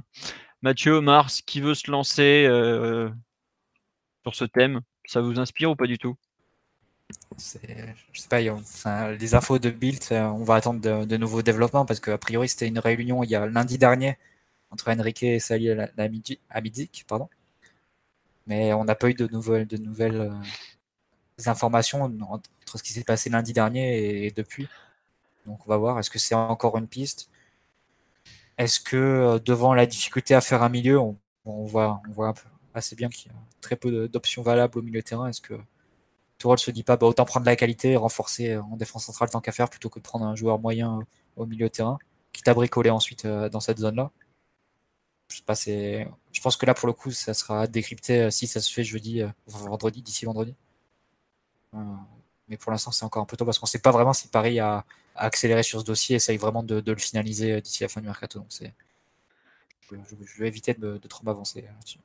Je peux juste te dire un truc, que le rendez-vous il a bien eu lieu, qu'aujourd'hui ceux qui, enfin Tourelle veut toujours le joueur et que le Bayern ils ont sévèrement diminué leurs prétentions parce qu'ils se rendent bien compte qu'ils vont le, garder sur les bras après avoir espéré tout l'été le. Ah oui, le vendre, bah, eux, ils vont le plus cher. Ah mais globalement, ça se passe, euh, la direction, il y a un vrai problème entre euh, Boateng et Karl-Heinz Rummenigge qui dure depuis des mois, c'est assez tendu. Le seul aujourd'hui qui veut absolument garder le joueur au Bayern, c'est Nico Kovac, l'entraîneur, qui a déclaré tout à l'heure, soi-disant, le joueur aimerait rester, enfin, un truc assez lunaire par rapport à ce qui se raconte depuis des mois et par rapport à ce qui, enfin, lui, il lui a donné, il lui a, témoigné de sa confiance, il l'a quand même titularisé pour les deux derniers matchs. Bon, il s'avère que Boateng n'a pas été extraordinaire contre. Euh, c'était qui? C'était le Offenheim ce vendredi dernier, on est vers sur la Bundesliga. Il l'avait aligné central gauche et il est complètement dépassé sur l'égalisation de Adam Schalai, qui est un bon joueur, Schalai, qui est un peu sous-estimé. Mais bon, il se fait déposer euh, de façon assez incroyable euh, sur le but où il est physiquement, il est, il est pas prêt du tout, quoi. Donc bon, à voir. Mais en tout cas, ouais, Kovac est un, un pouce pour le garder. Les autres dirigeants, c'est une toute autre histoire. Voilà. Mais bon. Euh, Omar, euh, Piotr, euh, ce retour de la piste de Boateng, ça vous inspire quoi? Très peu de choses. J'ai à peine suivi les news, j'ai pas lu les articles. Oh, est arrivé, je... je comprends pas tout de ce qui se passe. Ok. Donc non, je, bah, comprends bien que Tourelle le veuille, mais bon, on avait déjà le sous-marin Kerrer au cas où, où les pistes n'aboutiraient pas. Je pensais que c'était clos et enterré, mais bon, je vais suivre ce qui se passe. C'est tout. D'accord. Euh, tiens, on nous dit si on prend Boateng, que fera-t-on de Kerrer? Bah, C'est un peu la question. Kerrer peut être considéré comme un milieu, non? Marquinhos surtout, je pense. Ouais. Mais au bout d'un moment, je suis d'accord avec, la personne qui pose la question. Euh, on va en faire quoi de tout ça là? Enfin, je sais pas. Je... Enfin, on serait, on serait peut-être dans le premier cas de figure où on a trop de qualité défensive. C'est jamais arrivé sous QSI. Donc, euh, avant de s'en plaindre, avant de s'en plaindre, faut se remémorer nos, nos derniers printemps. Ça, ça, aide à relativiser. Franchement, un joueur de. Ouais, vas-y, je t'en prie. vas-y, vas-y, pardon, excuse-moi. Non, non, vas-y, vas-y. non, je disais juste, euh, bah, disons que si tu as une attaque pour marquer plus d'un but par match face à n'importe qui, donc euh, tu peux compléter avec 7 défenseurs euh, et te consacrer juste pour le reste à bien défendre, ça peut, ça, ça peut te, te revenir rentable. Bon. Ouais. Non, mais j'avoue que je comprends pas trop pourquoi on prend un défenseur central et pas un milieu. Moi, c'est surtout ça, quoi. Et un arrière gauche, tu vois. Enfin. Et tu veux faire qui comme milieu en fait? C'est ça le problème, c'est que si t'as pas de qualité sur le marché au milieu, sachant qu'on est le 27. Ouais. Ah non, je... Tu vas faire un milieu pour faire un milieu, quoi. Tu vas pas prendre Marquisio pour prendre Marquisio. Ah bah tiens, justement, euh, tu vas en parler de Marquisio de... non, on en a parlé déjà la semaine dernière. Ah. J'espère qu'on ne l'aura pas reparlé ici, ici vendredi, c'est surtout ça. Pourquoi? Parce que c'est envisageable? Ah non, enfin c'est un nom qui revient régulièrement, mais j'ai vu des gens, euh, j'ai vu l'ami Paga du podcast cet après-midi prête à nous faire un pactage Marquisio, aller le chercher à Gare de Lyon ou presque. Euh, voilà, donc c'est pour ça que je, reparle de Marquisio, mais ça fait partie des, rares noms qui sont euh, disponibles sans contrat. voilà. Mais c'est sûr qu'aujourd'hui, sachant que bah, le seul nom qui était un, qui faisait un peu rêver, c'était Rakitic, et il a dit qu'il voulait pas partir. Compliqué, honnêtement, le milieu très très compliqué aujourd'hui je vois pas trop comment le PSG peut se renforcer dans les dernières heures du mercato avec euh, à ce niveau-là, quoi. À moins d'aller péter une clause dans un pays genre euh, le Portugal euh, ou ce genre de choses, quoi, ou l'Espagne, puisque bah il y, a des, clauses qui sont possiblement sautables jusqu'au 31 août. bon, sinon très compliqué. J'avoue que je bon. Oui, cet hiver, on peut désormais prendre un joueur qui a joué la Ligue des Champions, mais ça reste un marché d'appoint l'hiver. C'est pas. Euh, enfin, faire un faire un joueur de la qualité euh, de, de, qualité similaire à Boateng le 27 août, c'est impossible. Ouais. Après, il faut voir l'état physique dans lequel il est aussi quand même. Parce que moi, euh, franchement, il, était un peu flippant vendredi soir. Hein. J'ai pas tout regardé de Bayern Offenheim, parce que j'ai alterné avec de formidable Lyon-Strasbourg la Ligue 1 des talents étant, la Ligue des talents est en pleine forme. Euh, mais bon, euh, voilà quoi. C'était, c'était assez inquiétant. Euh, surtout, moi, ce qui m'a choqué, c'est la lourdeur au démarrage. Ah, ça, c'est sûr que. Bah... Il y a. Tu l'as vu cet été aussi. Ah ouais, non, mais là, j'ai eu l'impression de revoir le, le mauvais Boateng, celui qui, qui, est sur des gifs face à Messi depuis 3 ans, sauf que c'était pas Messi en face, c'est ça qui est inquiétant. Quoi. Celui qui fait 98 kilos. Quoi. Il se déplace comme l'avait dit le pauvre. Voilà, ça c'était un peu inquiétant, mais après euh, Tuchel euh, a l'air de tenir beaucoup aux joueurs. Donc euh, bon voilà. Sur le dossier, euh, le dossier à Arne Meyer et Lobotka, ça se passe comment? Bah, Lobotka, c'est un nom qui a été proposé au PSG un certain nombre de fois. Est-ce que le PSG tient à le faire? J'en doute fortement. Est-ce qu'on on pourrait finir avec lui? Bah, C'est possible, vu que lui, il a une clause. voilà. C'est un peu compliqué aujourd'hui de dire voilà, ça fait, ça on a, ouais, comme dit Mathieu, t'as presque l'impression qu'on achète des défenseurs centraux parce qu'il n'y a pas de, il y a pas de grand milieu de terrain. Bon, ça fait partie des noms qui sont prononcés autour du club, mais il n'y a pas grand chose qui bouge. Elle a combien la clause de Lobotka? Euh, Je crois que 50 ou 40, je sais plus. 50. 50 et Seta évidemment on reviendra pas dessus à deux jours de la fin de mercato. 50 putain. Soit tu la payes entière. Soit pour que pour que les gens se rendent bien compte, est-ce qu'on a déjà essayé de recruter Maxime Lopez 50 millions? Bon bah là c'est pareil. Toi, tu l'aimes pas trop. Moi, je suis un peu moins dur que toi, perso, mais. Bah, c'est un peu le même genre, à part qu'il est plus planté devant la défense, mais vraiment, pour connaître un peu le joueur, il a pas le niveau du tout du PSG, à mon avis. Ok, bon, comme ça, c'est fait. T'es habillé pour l'hiver, hein, c'est quoi Voilà. Euh, non, au niveau des arrières gauches, euh, puisqu'on va parler un peu de, des postes, des postes, il y a des rumeurs. Le dernier nom qui est, enfin les noms qui reviennent, euh, un peu, on a rajouté Juan Bernat. Est-ce que vous voulez parler de Juan Bernat? Non? Je crois qu'il doit, en parler, Philo. Franchement, c'est effroyable. Enfin, je crois qu'il y a un truc qui veut tout dire ce week-end. C'est euh, le mec, il a pas joué, il est remplaçant du remplaçant depuis deux ans. On lui propose le PSG, qui est inespéré, et le mec, il t'en fait une histoire d'argent, quoi. Bon. Enfin, j'en parlais avec les supporters bavarois parce que j'ai pas mal d'échanges avec eux en ce moment, puisqu'on est, on est sur les mêmes joueurs. Enfin, voilà tu vois que le mec est pas concentré sur le football et honnêtement ça fait penser à un récit de la défense quoi. Il a il s'est perdu euh, en cours de route euh, depuis qu'il est en Bavière. Il faudrait qu'il reprenne le fil de sa carrière. On va se le récupérer en, au PSG. Euh, enfin, franchement, c'est Moi, j'espère que ça sera pas lui. Hein. De ce que j'en sais, c'est une piste très secondaire dans l'esprit des, des, dirigeants parisiens. Ils en ont parlé avec le Bayern vite fait, mais c'est vraiment pas la priorité. Mais là, honnêtement, euh, on nous dit peut-être un featuring avec Ressé. Non, non, mais laissez-le où il est, Bernat. Enfin, le mec, il a... il, y a une, histoire de coup aussi, c'est que Philippe et Louis, qui est la piste qui nous, qui nous plaît le plus, je pense, euh, on avait débattu avec Omar la semaine dernière, Piotr, je pense que tu es d'accord? Euh, Absolument d'accord c'est un, un coût qui est exorbitant pour, pour l'année. Enfin, si tu fais, ça serait quoi, une vingtaine de millions en 10 ans le transfert, on arrondit, sur deux ans. Donc la part d'amortissement, elle serait de 10 millions par an, et tu rajoutes le salaire chargé. Enfin, ça, ça te donne quelque chose, de, enfin, très très gros transfert, euh, Philippe et Louis, au PSG. Alors que Bernat, si tu le prends à 15 et tu fais un contrat sur 4-5 ans, et un salaire qui serait, qui serait beaucoup moindre aussi que celui de Philippe et Louis, a priori, enfin, ça te revient, je pense que pas loin du simple au double ou du simple au triple entre les, les coûts de, de l'un et de l'autre. Ah, par contre, niveau qualité, il y en a un qui est cinq fois plus fort. C'est sûr, c'est sûr. Mais bon, je pense que es... malheureusement, on fait aussi des choix en termes, en termes financiers, j'ai l'impression. Sinon, on aurait un peu plus qu'une recrue. Bah ouais, mais bon, c'est comme ça. Hein. Et, et, Bernat, euh, enfin, les, les, salaires annoncés, parce que généralement, j'essaye d'éviter toutes les brèves le concernant, mais j'ai cru, cru entendre 5 millions d'euros par Non, non, le mec, il demande au moins, au moins 5 millions d'euros par an, alors qu'il n'a pas fait une bonne saison depuis qu'il a quitté Valence. Tu as bien vu l'article du Parisien sur les salaires du, sur les indésirables au PSG. Trappe 400 000 euros bruts par mois et la Sanadira 400 000 par mois aussi. Hein. Donc la Sanadira, il touche 5 millions par an en venant du Qatar. Hein. Oui, oui, non, mais ça, je. Enfin, Bernat, quelque part. Non, mais il a, il a raison pour son intégration dans le vestiaire, sinon ça ne va pas être possible s'il touche moins. Tu rentres pas au PSG. Prendre pour un clampin, bah ouais, c'est sûr. Franchement, c'est... non, mais parler de Bernat, moi, c'est, horrible. Franchement, j'ai rien de plus à dire. Franchement, ça m'écœure. Après, bon, il a quand même des qualités techniques et tout, mais. bien, bien sûr, on parle de, on parle de footballeur professionnel, donc euh, heureusement qu'il a des qualités. International, ce que tu veux, heureusement qu'il a des qualités. Il n'empêche que ce mec, il est tricard depuis 24 mois au Bayern.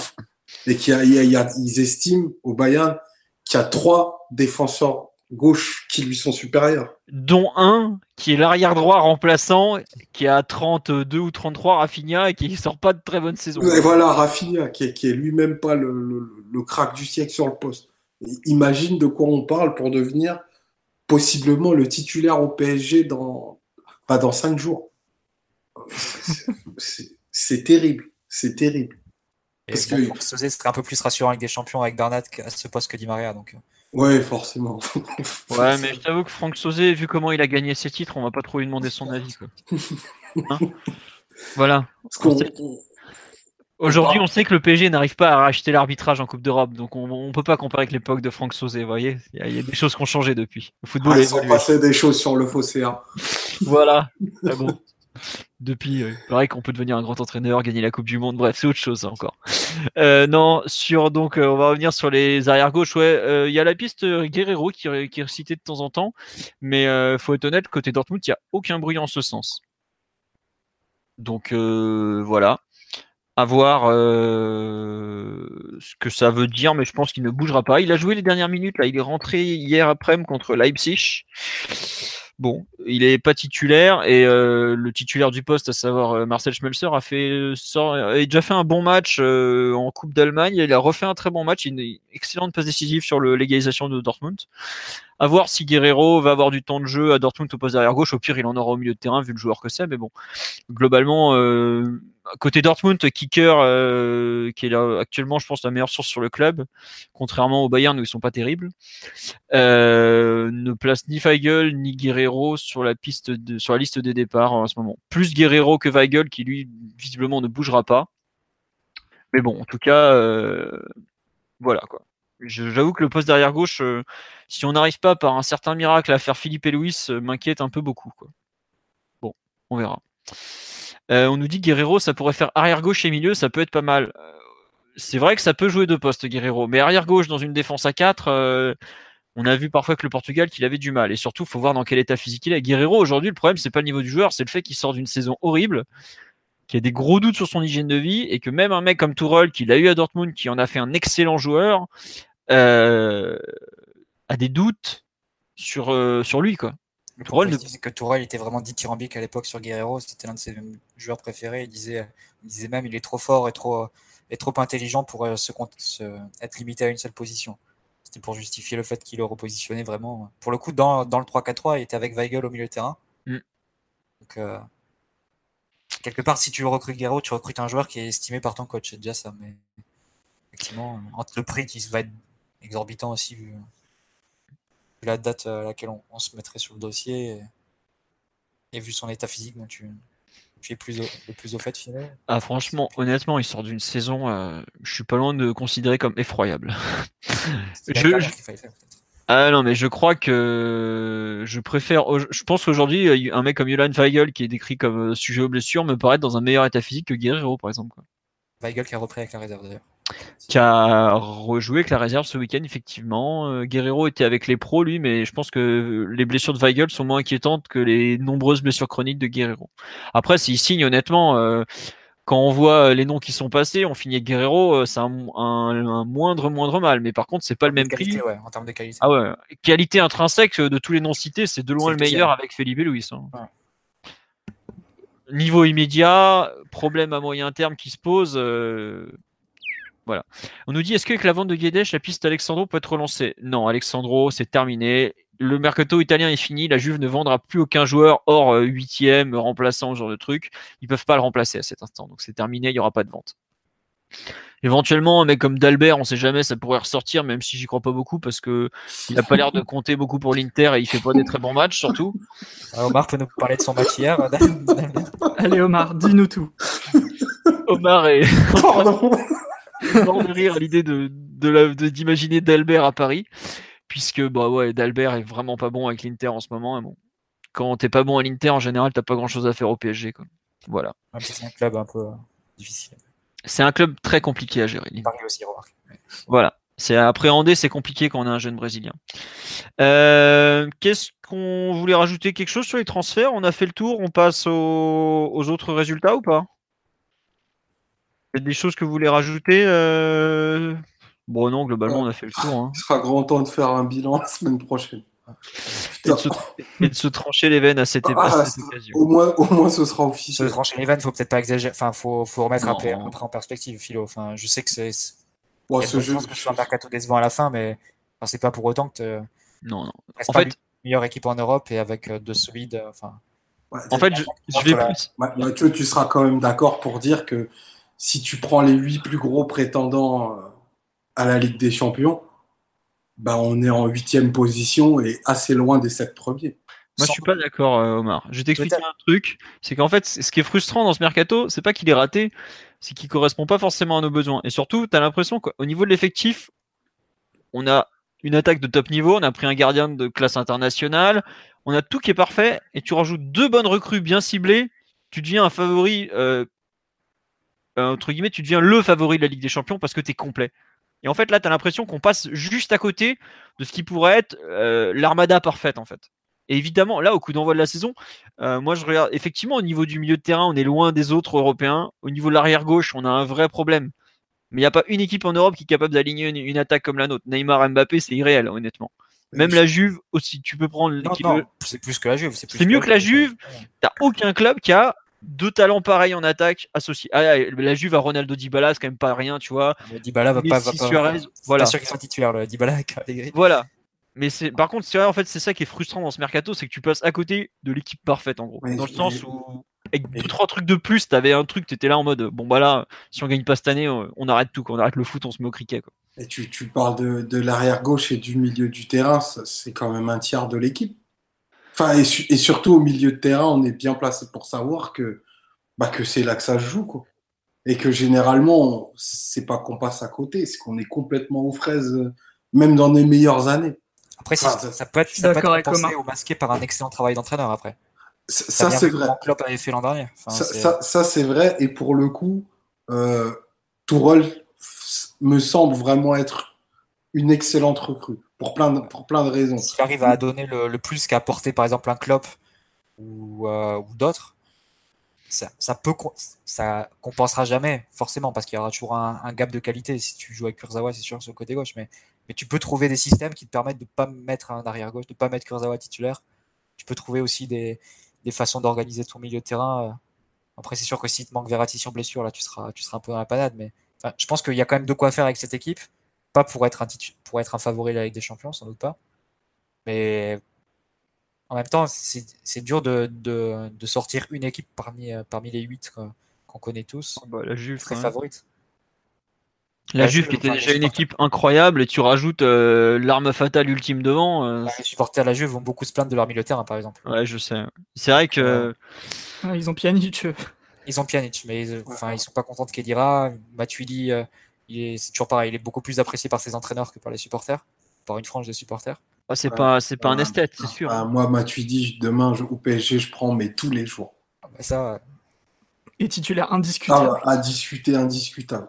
Bah là, c'est sûr que le rôle de Di Maria à moitié ailier, euh, revenir compenser, tout ça, il n'y a pas de souci, euh, il saurait le faire. Mais bon. Deschamps a ouvert la voie, mais oui, c'est normal.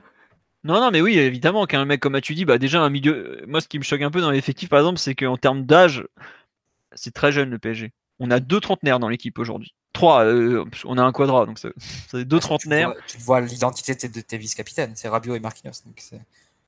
Après, parce que tu, tu pourrais mettre Cavani vice-capitaine aussi, tu vois ce que je veux dire c'est pas ça serait ou même Verratti qui est quand même un mec qui, a un certain vécu à Paris. Je comprends pas pourquoi on a cité pourquoi on a filé le ça à, euh, Marquinhos et Rabiot. Enfin bref pourquoi pas bon, ça, on s'en fout dans le fond. Mais tu vois le PSG il aligne une équipe très très très jeune quoi. On a un seul deux mecs au-dessus de 30 ans.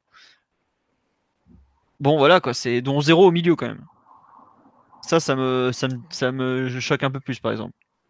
Mais le problème qu'on a aussi c'est que club veut mettre en place un football ambitieux où tu négocies pas avec la qualité. Ouais, excuse-moi. Justement, ouais, Tourelle. Parce que Klopp, par exemple, lui, il peut compenser parce que il peut transformer ses joueurs en, porteurs de haut pendant une heure et demie. Alors que le football de Tourelle, euh, comme j'ai dit, tu négocies pas avec la qualité. Il faut des bons joueurs et plutôt à tous les postes. D'un point de vue surtout technique. Voilà. Tu, tu as tout dit, mais bon. Euh, on va voir ce que ça faire. On nous dit, vous êtes bien culotté de dire qu'on a un effectif de fou. On finit Mercato avec exactement le même effectif à une différence près le gardien. On est ridicule au milieu. On a l'an dernier a été, très sous-exploité. Enfin, on l'a dit euh, plusieurs fois, mais il y avait beaucoup de choses à faire en plus avec ces effectifs. déjà, si tu as, si as un travail d'entraîneur qui est d'excellente qualité, tu peux, tu peux réussir à faire de meilleures choses, même en changeant pas grand-chose. Donc, euh, moi, je crois déjà beaucoup. Enfin, Klopp avait, avait sorti une phrase très, très importante, je pense, à son à son arrivée à Liverpool. Tout le monde lui parlait de mercato, mercato, euh, parce que bon, il, avait, reprend un Liverpool vraiment très faible. Et il disait, mais moi, je crois d'abord, enfin, je crois plus à l'entraînement qu'au mercato, qu'au transfert. Mon boulot, c'est d'être, coach et de travailler avec, euh, avec l'équipe que j'ai et de faire progresser mes joueurs, de trouver des solutions, de, repositionner, de faire monter des jeunes. Et c'est ce qu'il a fait jusqu'à arriver à un certain niveau euh, au, cours des six derniers mois, des douze derniers mois, ou là, pour encore progresser, pour passer le palier dessus, bah là, forcément, tu dois, tu dois acheter, aller prendre la qualité supérieure. Mais de base, il y a un travail de structure et de, et de, coaching qui est, qui est d'excellente qualité. Et ça, c'est ce qui manque aussi à Paris. Tu peux pas, tu peux pas dire que ta solution, c'est de recruter les, les, meilleurs mecs à 50 plaques et, que c'est ta seule façon de progresser. C'est pas vrai. Il y a aussi un travail de coach qui doit être fait. Je, suis entièrement d'accord avec toi. Par contre, il y a des limites tellement rédhibitoires que c'est plus un travail de coach qu'il faut faire. C'est, faut être précidigitateur. Il y a des trucs, c'est des, enfin, c'est des défauts dans le dur de cette équipe qui peuvent pas ou difficilement changer. Et je, vois pense que Milner, euh, Jordan Anderson et tout ça, c'est des, ça arrive en finale de Ligue des Champions, c'est quand même assez fou. Hein. Bah, je pense, bah, franchement, je préfère partir à la guerre avec Jordan, euh, avec euh, Jordan Anderson que certains mecs de l'effectif. Ah oui, largement, largement. C'est une histoire de profil, c'est une c'est une histoire de, enfin, d'aptitude à, encaisser certaines choses à des moments où il faut pas mettre le smoking et il faut mettre le bleu de chauffe. Euh, je vais pas te dire qu'il faut poser les couilles sur la table, mais presque quoi. Tu vois, et des mecs comme ça, ils en sont capables. Certains joueurs de notre effectif, moins. C'est la réalité. Toi, tu estimes qu'il y a un manque, euh, pas de talent, mais presque de joueurs de devoir et de quantité aussi, de caractère mais, mais, mais, le, enfin, le, le talent à un moment en Ligue des Champions, c'est, c'est la cerise sur le gâteau, tu vois. Après, il y a l'exécution du plan, il y a tout ce que tu es en capacité de faire. Excuse-moi, Lucas vient de mettre un but incroyable. Passons, il y a tout ce que lui, pour le coup, il est en train de progresser. Tu vois, ça arrive. C'est un bon travail de coach. Ah, c'est le deuxième qui met, ce qu'il en a déjà mis. C'est le deuxième qui met. Euh, il y a, il y a, il y a le travail du coach dont Mathieu parlait fort justement tout à l'heure, mais il y a des choses qui sont propres à, à ce qu'est l'individu et que parfois en Ligue des Champions, certains mecs n'ont pas réussi à dépasser. Pourquoi ils y arriveraient maintenant? Bah, Moi, je demande que ça. Hein. Mais c'est juste que j'ai peine à croire, j'ai peine à y croire. D'accord. Ok, ok, ok, ok. Bon. On nous dit qu'on a un discours réversible. La semaine, tout le monde était catastrophé par ce mercato. Je te dis, non, mais on a tout, euh, globalement, euh, moi je dis, enfin, c'est pas une histoire de discours. Déjà, on n'a pas tous le même avis. Genre, euh, Omar est très inquiet, moi je le suis moins de par la qualité offensive. Mais aujourd'hui, on est tous d'accord pour dire que l'effectif est incomplet pour un club qui vise à une victoire finale, par exemple. Le mercato serait très décevant s'il restait en l'état. Enfin, on verra, on verra comment ça se fait à la fin. Mais... aujourd'hui, le mercato, tu ne t'es pas remboursé, tu ne t'es pas renforcé, je veux dire. Non, tu t'es même, tu t'es même un peu affaibli. Ouais, ouais, ouais, Bah Mota, oui. Pastore et Mota, si tu les as vraiment fit euh, en soi. Ah oui, c'est sûr que c'est autre chose. Quoi. Mais bon, euh, c'est comme ça, hein, qu'est-ce que je te dis. Et puis, tu as aussi perdu Alves sur blessure. Mais il reste quand même du. Enfin, il reste de quoi faire. C'est pas non plus la débandade. Bon, après, c'est un peu un discours de circonstance parce qu'il faut bien trouver des points positifs. Et tu... Je pense que Manchester United, c'est un bon exemple de... du fait de. faut pas commencer une saison dans la négativité. Il faut essayer d'abord trouver des solutions et, et penser positif. Mais mais euh, il reste des choses à faire. Voilà, le mercato serait très décevant. J'imagine qu'il y a des contraintes qui sont assez fortes au niveau financier. Euh, on fera tranquillement le bilan euh, quand ça sera fini. Mais il reste quand même des choses à faire. Enfin, tu as, quand même des super joueurs. Tu as maintenu quelques joueurs dans l'effectif qui sont, qui sont très importants. Ouais. Ouais, ouais, ouais, mais bon. Non, après, c'est vrai que c'est frustrant parce qu'on on attendait un vrai renforcement avec. Comment ça s'appelle? Bah, un arrière gauche, le, successeur de Maxwell qu'on attend depuis bientôt euh, deux ans parce que Maxwell était complètement carbo sur la fin et il est toujours pas là. Tu attends un successeur de Mota, il est pas là. Euh, enfin voilà, tu as des trous qui sont toujours assez improbables quoi. Ouais, la sensation de déception, elle vient, elle vient surtout de là parce que c'est pas que ce mercato là, ça dure depuis des années et il y a la sensation aussi qu'il n'y a aucune bonne raison de pas avoir euh, fait ces renforcements qui étaient impératifs. Moi, là, cet été, si rien ne, bouge jusqu'au 31 au soir, j'ai la sensation qu'il n'y a aucune bonne raison qui explique qu'on n'ait pas un nouveau milieu de terrain. Même si c'était seulement Weigel. Bah ouais. Comme ça. Hein. Non, mais c'est vrai que c'est bon. On verra. Écoutez, il nous reste 4 jours de mercato. On aura le temps de faire le bilan définitif de, ce marché d'été lundi prochain. On va pas perdre. Enfin, ça sert là, on tourne un peu en rond, donc on va avancer un peu. Euh, on va passer justement sur les autres équipes du PSG ce week-end. Les féminines reprenaient la D1. Elles se sont imposées 1-0 sur la pelouse de Fleury. Penalty de F. Périsset en milieu de première période après une faute sur euh, Grèce Giro. Donc voilà, euh, bon, bah forcément, Lyon en tête après avoir gagné 8 euh, ou 9-0, je sais plus, à Lille. Bon. Euh, prochain match, la première du PSG à Jean ça sera le 9 septembre prochain contre le Paris FC, le derby. Donc voilà. Ensuite, le hand, on jouait l'Euro tournoi, qui est un tournoi amical de début de saison très relevé. bon, c'était pas diffusé, donc c'est dur de savoir un peu ce qui s'est passé. On était en poule avec Meshkov Brest et Vardar. On a fini avec une victoire, un match nul. Ensuite, on a fini premier du groupe quand même et finale contre Montpellier, ben, on s'est imposé. Montpellier, la bête nord du PSG, mais cette fois-ci on s'est imposé 33 à 30. On commencera ensuite, on va rejouer le Trophée des Champions euh, le week-end prochain, 1er et 2 septembre. Et ensuite, euh, on jouera contre Saint-Raphaël en le premier match, parce que le Trophée des Champions, hand, c'est que demi-finale puis finale. Donc on verra euh, qui on croisera entre, euh, enfin si on passe face à Saint-Raphaël entre Nantes et Montpellier pour l'autre demi-finale. Mais là, ça sera sur le site parce que je crois que c'est la, chaîne de l'équipe qui diffuse le, Trophée des Champions euh, à confirmer.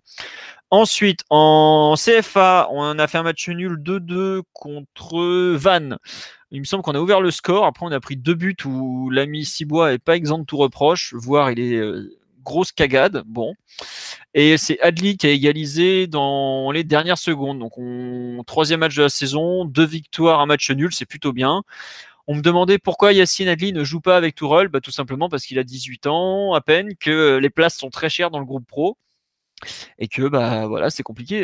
ce week-end, je vous signale qu'un gamin comme Timothy Weah, il est pas dans les 18 par exemple, si je me trompe pas, ou il est resté sur le banc, je sais plus. Mais donc c'est très compliqué d'être dans les sur le banc côté PSG. D'où le fait que bah tu te retrouves des fois avec des joueurs comme Adli, certains voudraient voir, faut aller voir la réserve à Saint-Germain-en-Laye.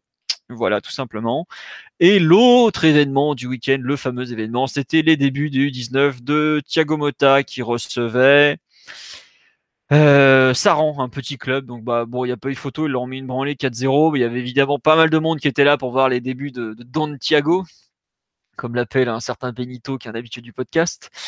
Euh, bon, ça a été vite réglé. Hein. Kalimundo vers le score au bout d'un quart d'heure sur un corner en deux temps. Euh, Fressange a doublé la mise sur un coup franc de Aouchiche mal repoussé par euh, le gardien à la demi-heure de jeu. Troisième but, je crois, juste avant la mi-temps, c'est euh, Fadiga qui est lancé en profondeur qui gagne son duel. Je crois que Kalimwendo passe juste à côté du 4-0 avant la pause. Bon, voilà, c'était réglé. Et le dernier but est marqué en fin de match sur penalty par Kais Ruiz. Il y a, comment il s'appelle, Williams, qui était un gamin qui arrivait au PSG, qui était très demandé, si je ne me trompe pas ouais, c'est bien lui, euh, qui se fait faucher dans la surface. Euh, bon, il prend le ballon, il transforme, voilà. Euh, il y a le gardien qui s'est signalé aussi en toute rencontre innocent, qui a signé pro cet été. Bon. on va voir ce que ça donnera dans la durée. Évidemment, c'est plutôt une très bonne chose. Euh, de gagner 4-0 pour les débuts. Bon, Mota a eu un discours euh, très à l'opposé du joueur qu'il était, savoir il faut vraiment euh, rester calme, il faut rester, il faut pas parler à l'arbitre, il faut pas parler avec les autres joueurs. Donc vous voyez très loin de ce qu'il a été, même si en termes de principe de jeu, il est déjà dans le dans le le Lolo Whiteista, puisque voilà, le 4-3-3, jeu de possession, jeu de position, tout ça, évidemment. on tout sait bien qu'il n'allait pas jouer 5-4-1, des gros ballons devant. Non, mais voilà, il, a, il, bah, le dit qu'il a euh, Laurent Blanc, l'entraîneur qu'il a le, plus influencé, qui, donc il est reparti de ses principes de jeu. Bon, on verra ce que ça va donner. Hein. Il a commission sous le coude, euh, des très très très bons joueurs. Honnêtement, euh, bah voilà, il y en a qui sont déjà pro quand même. Le gardien était pro, Pembele, le défenseur central, est pro. Euh, il, le sera ou s'il ne l'est pas déjà. Ruiz, il va à l'aide de ses 16 ans. Fressange, il est pro. Kalimundo, je ne sais plus s'il est pro ou s'il est stagiaire pro. Bon, voilà quoi on verra bien que, enfin, il a une belle équipe. C'était un premier match. Ils ont réussi leur premier match. C'est très bien pour eux. Si ça permet euh, d'aller voir, euh, d'attirer plus de monde pour aller voir les matchs de jeunes qui sont quand même plutôt sympas, bah, n'hésitez pas. Les matchs du 19 hors Stick, c'est gratuit en plus. Et si vous voulez le calendrier du 19, c'est sur le site de la Fédération française. Le site de Culture PG n'est pas à jour du tout sur ce point-là. Donc je m'excuse, mais bon, c'est comme ça. Bon, on a fait le tour de l'actualité du PSG pour cette semaine. On espère qu'on a répondu à la plupart de vos questions. Euh, on vous souhaite une bonne fin de mercato, évidemment, parce que ça va partir dans tous les sens maintenant qu'on a récupéré 40 millions. On vous dit à lundi prochain avec le débrief de, l'incroyable Nîmes PSG de ce week-end qui devrait être assez animé puisque Nîmes reste sur deux, défaites si je ne me trompe pas. On va voir ce que ça va donner. Euh, on vous remercie pour votre fidélité comme toutes les semaines. Vous avez été encore je crois près de 500 à un moment. Et à lundi prochain. Voilà. Au revoir tout le monde et merci. Ciao ciao. Ciao. Salut.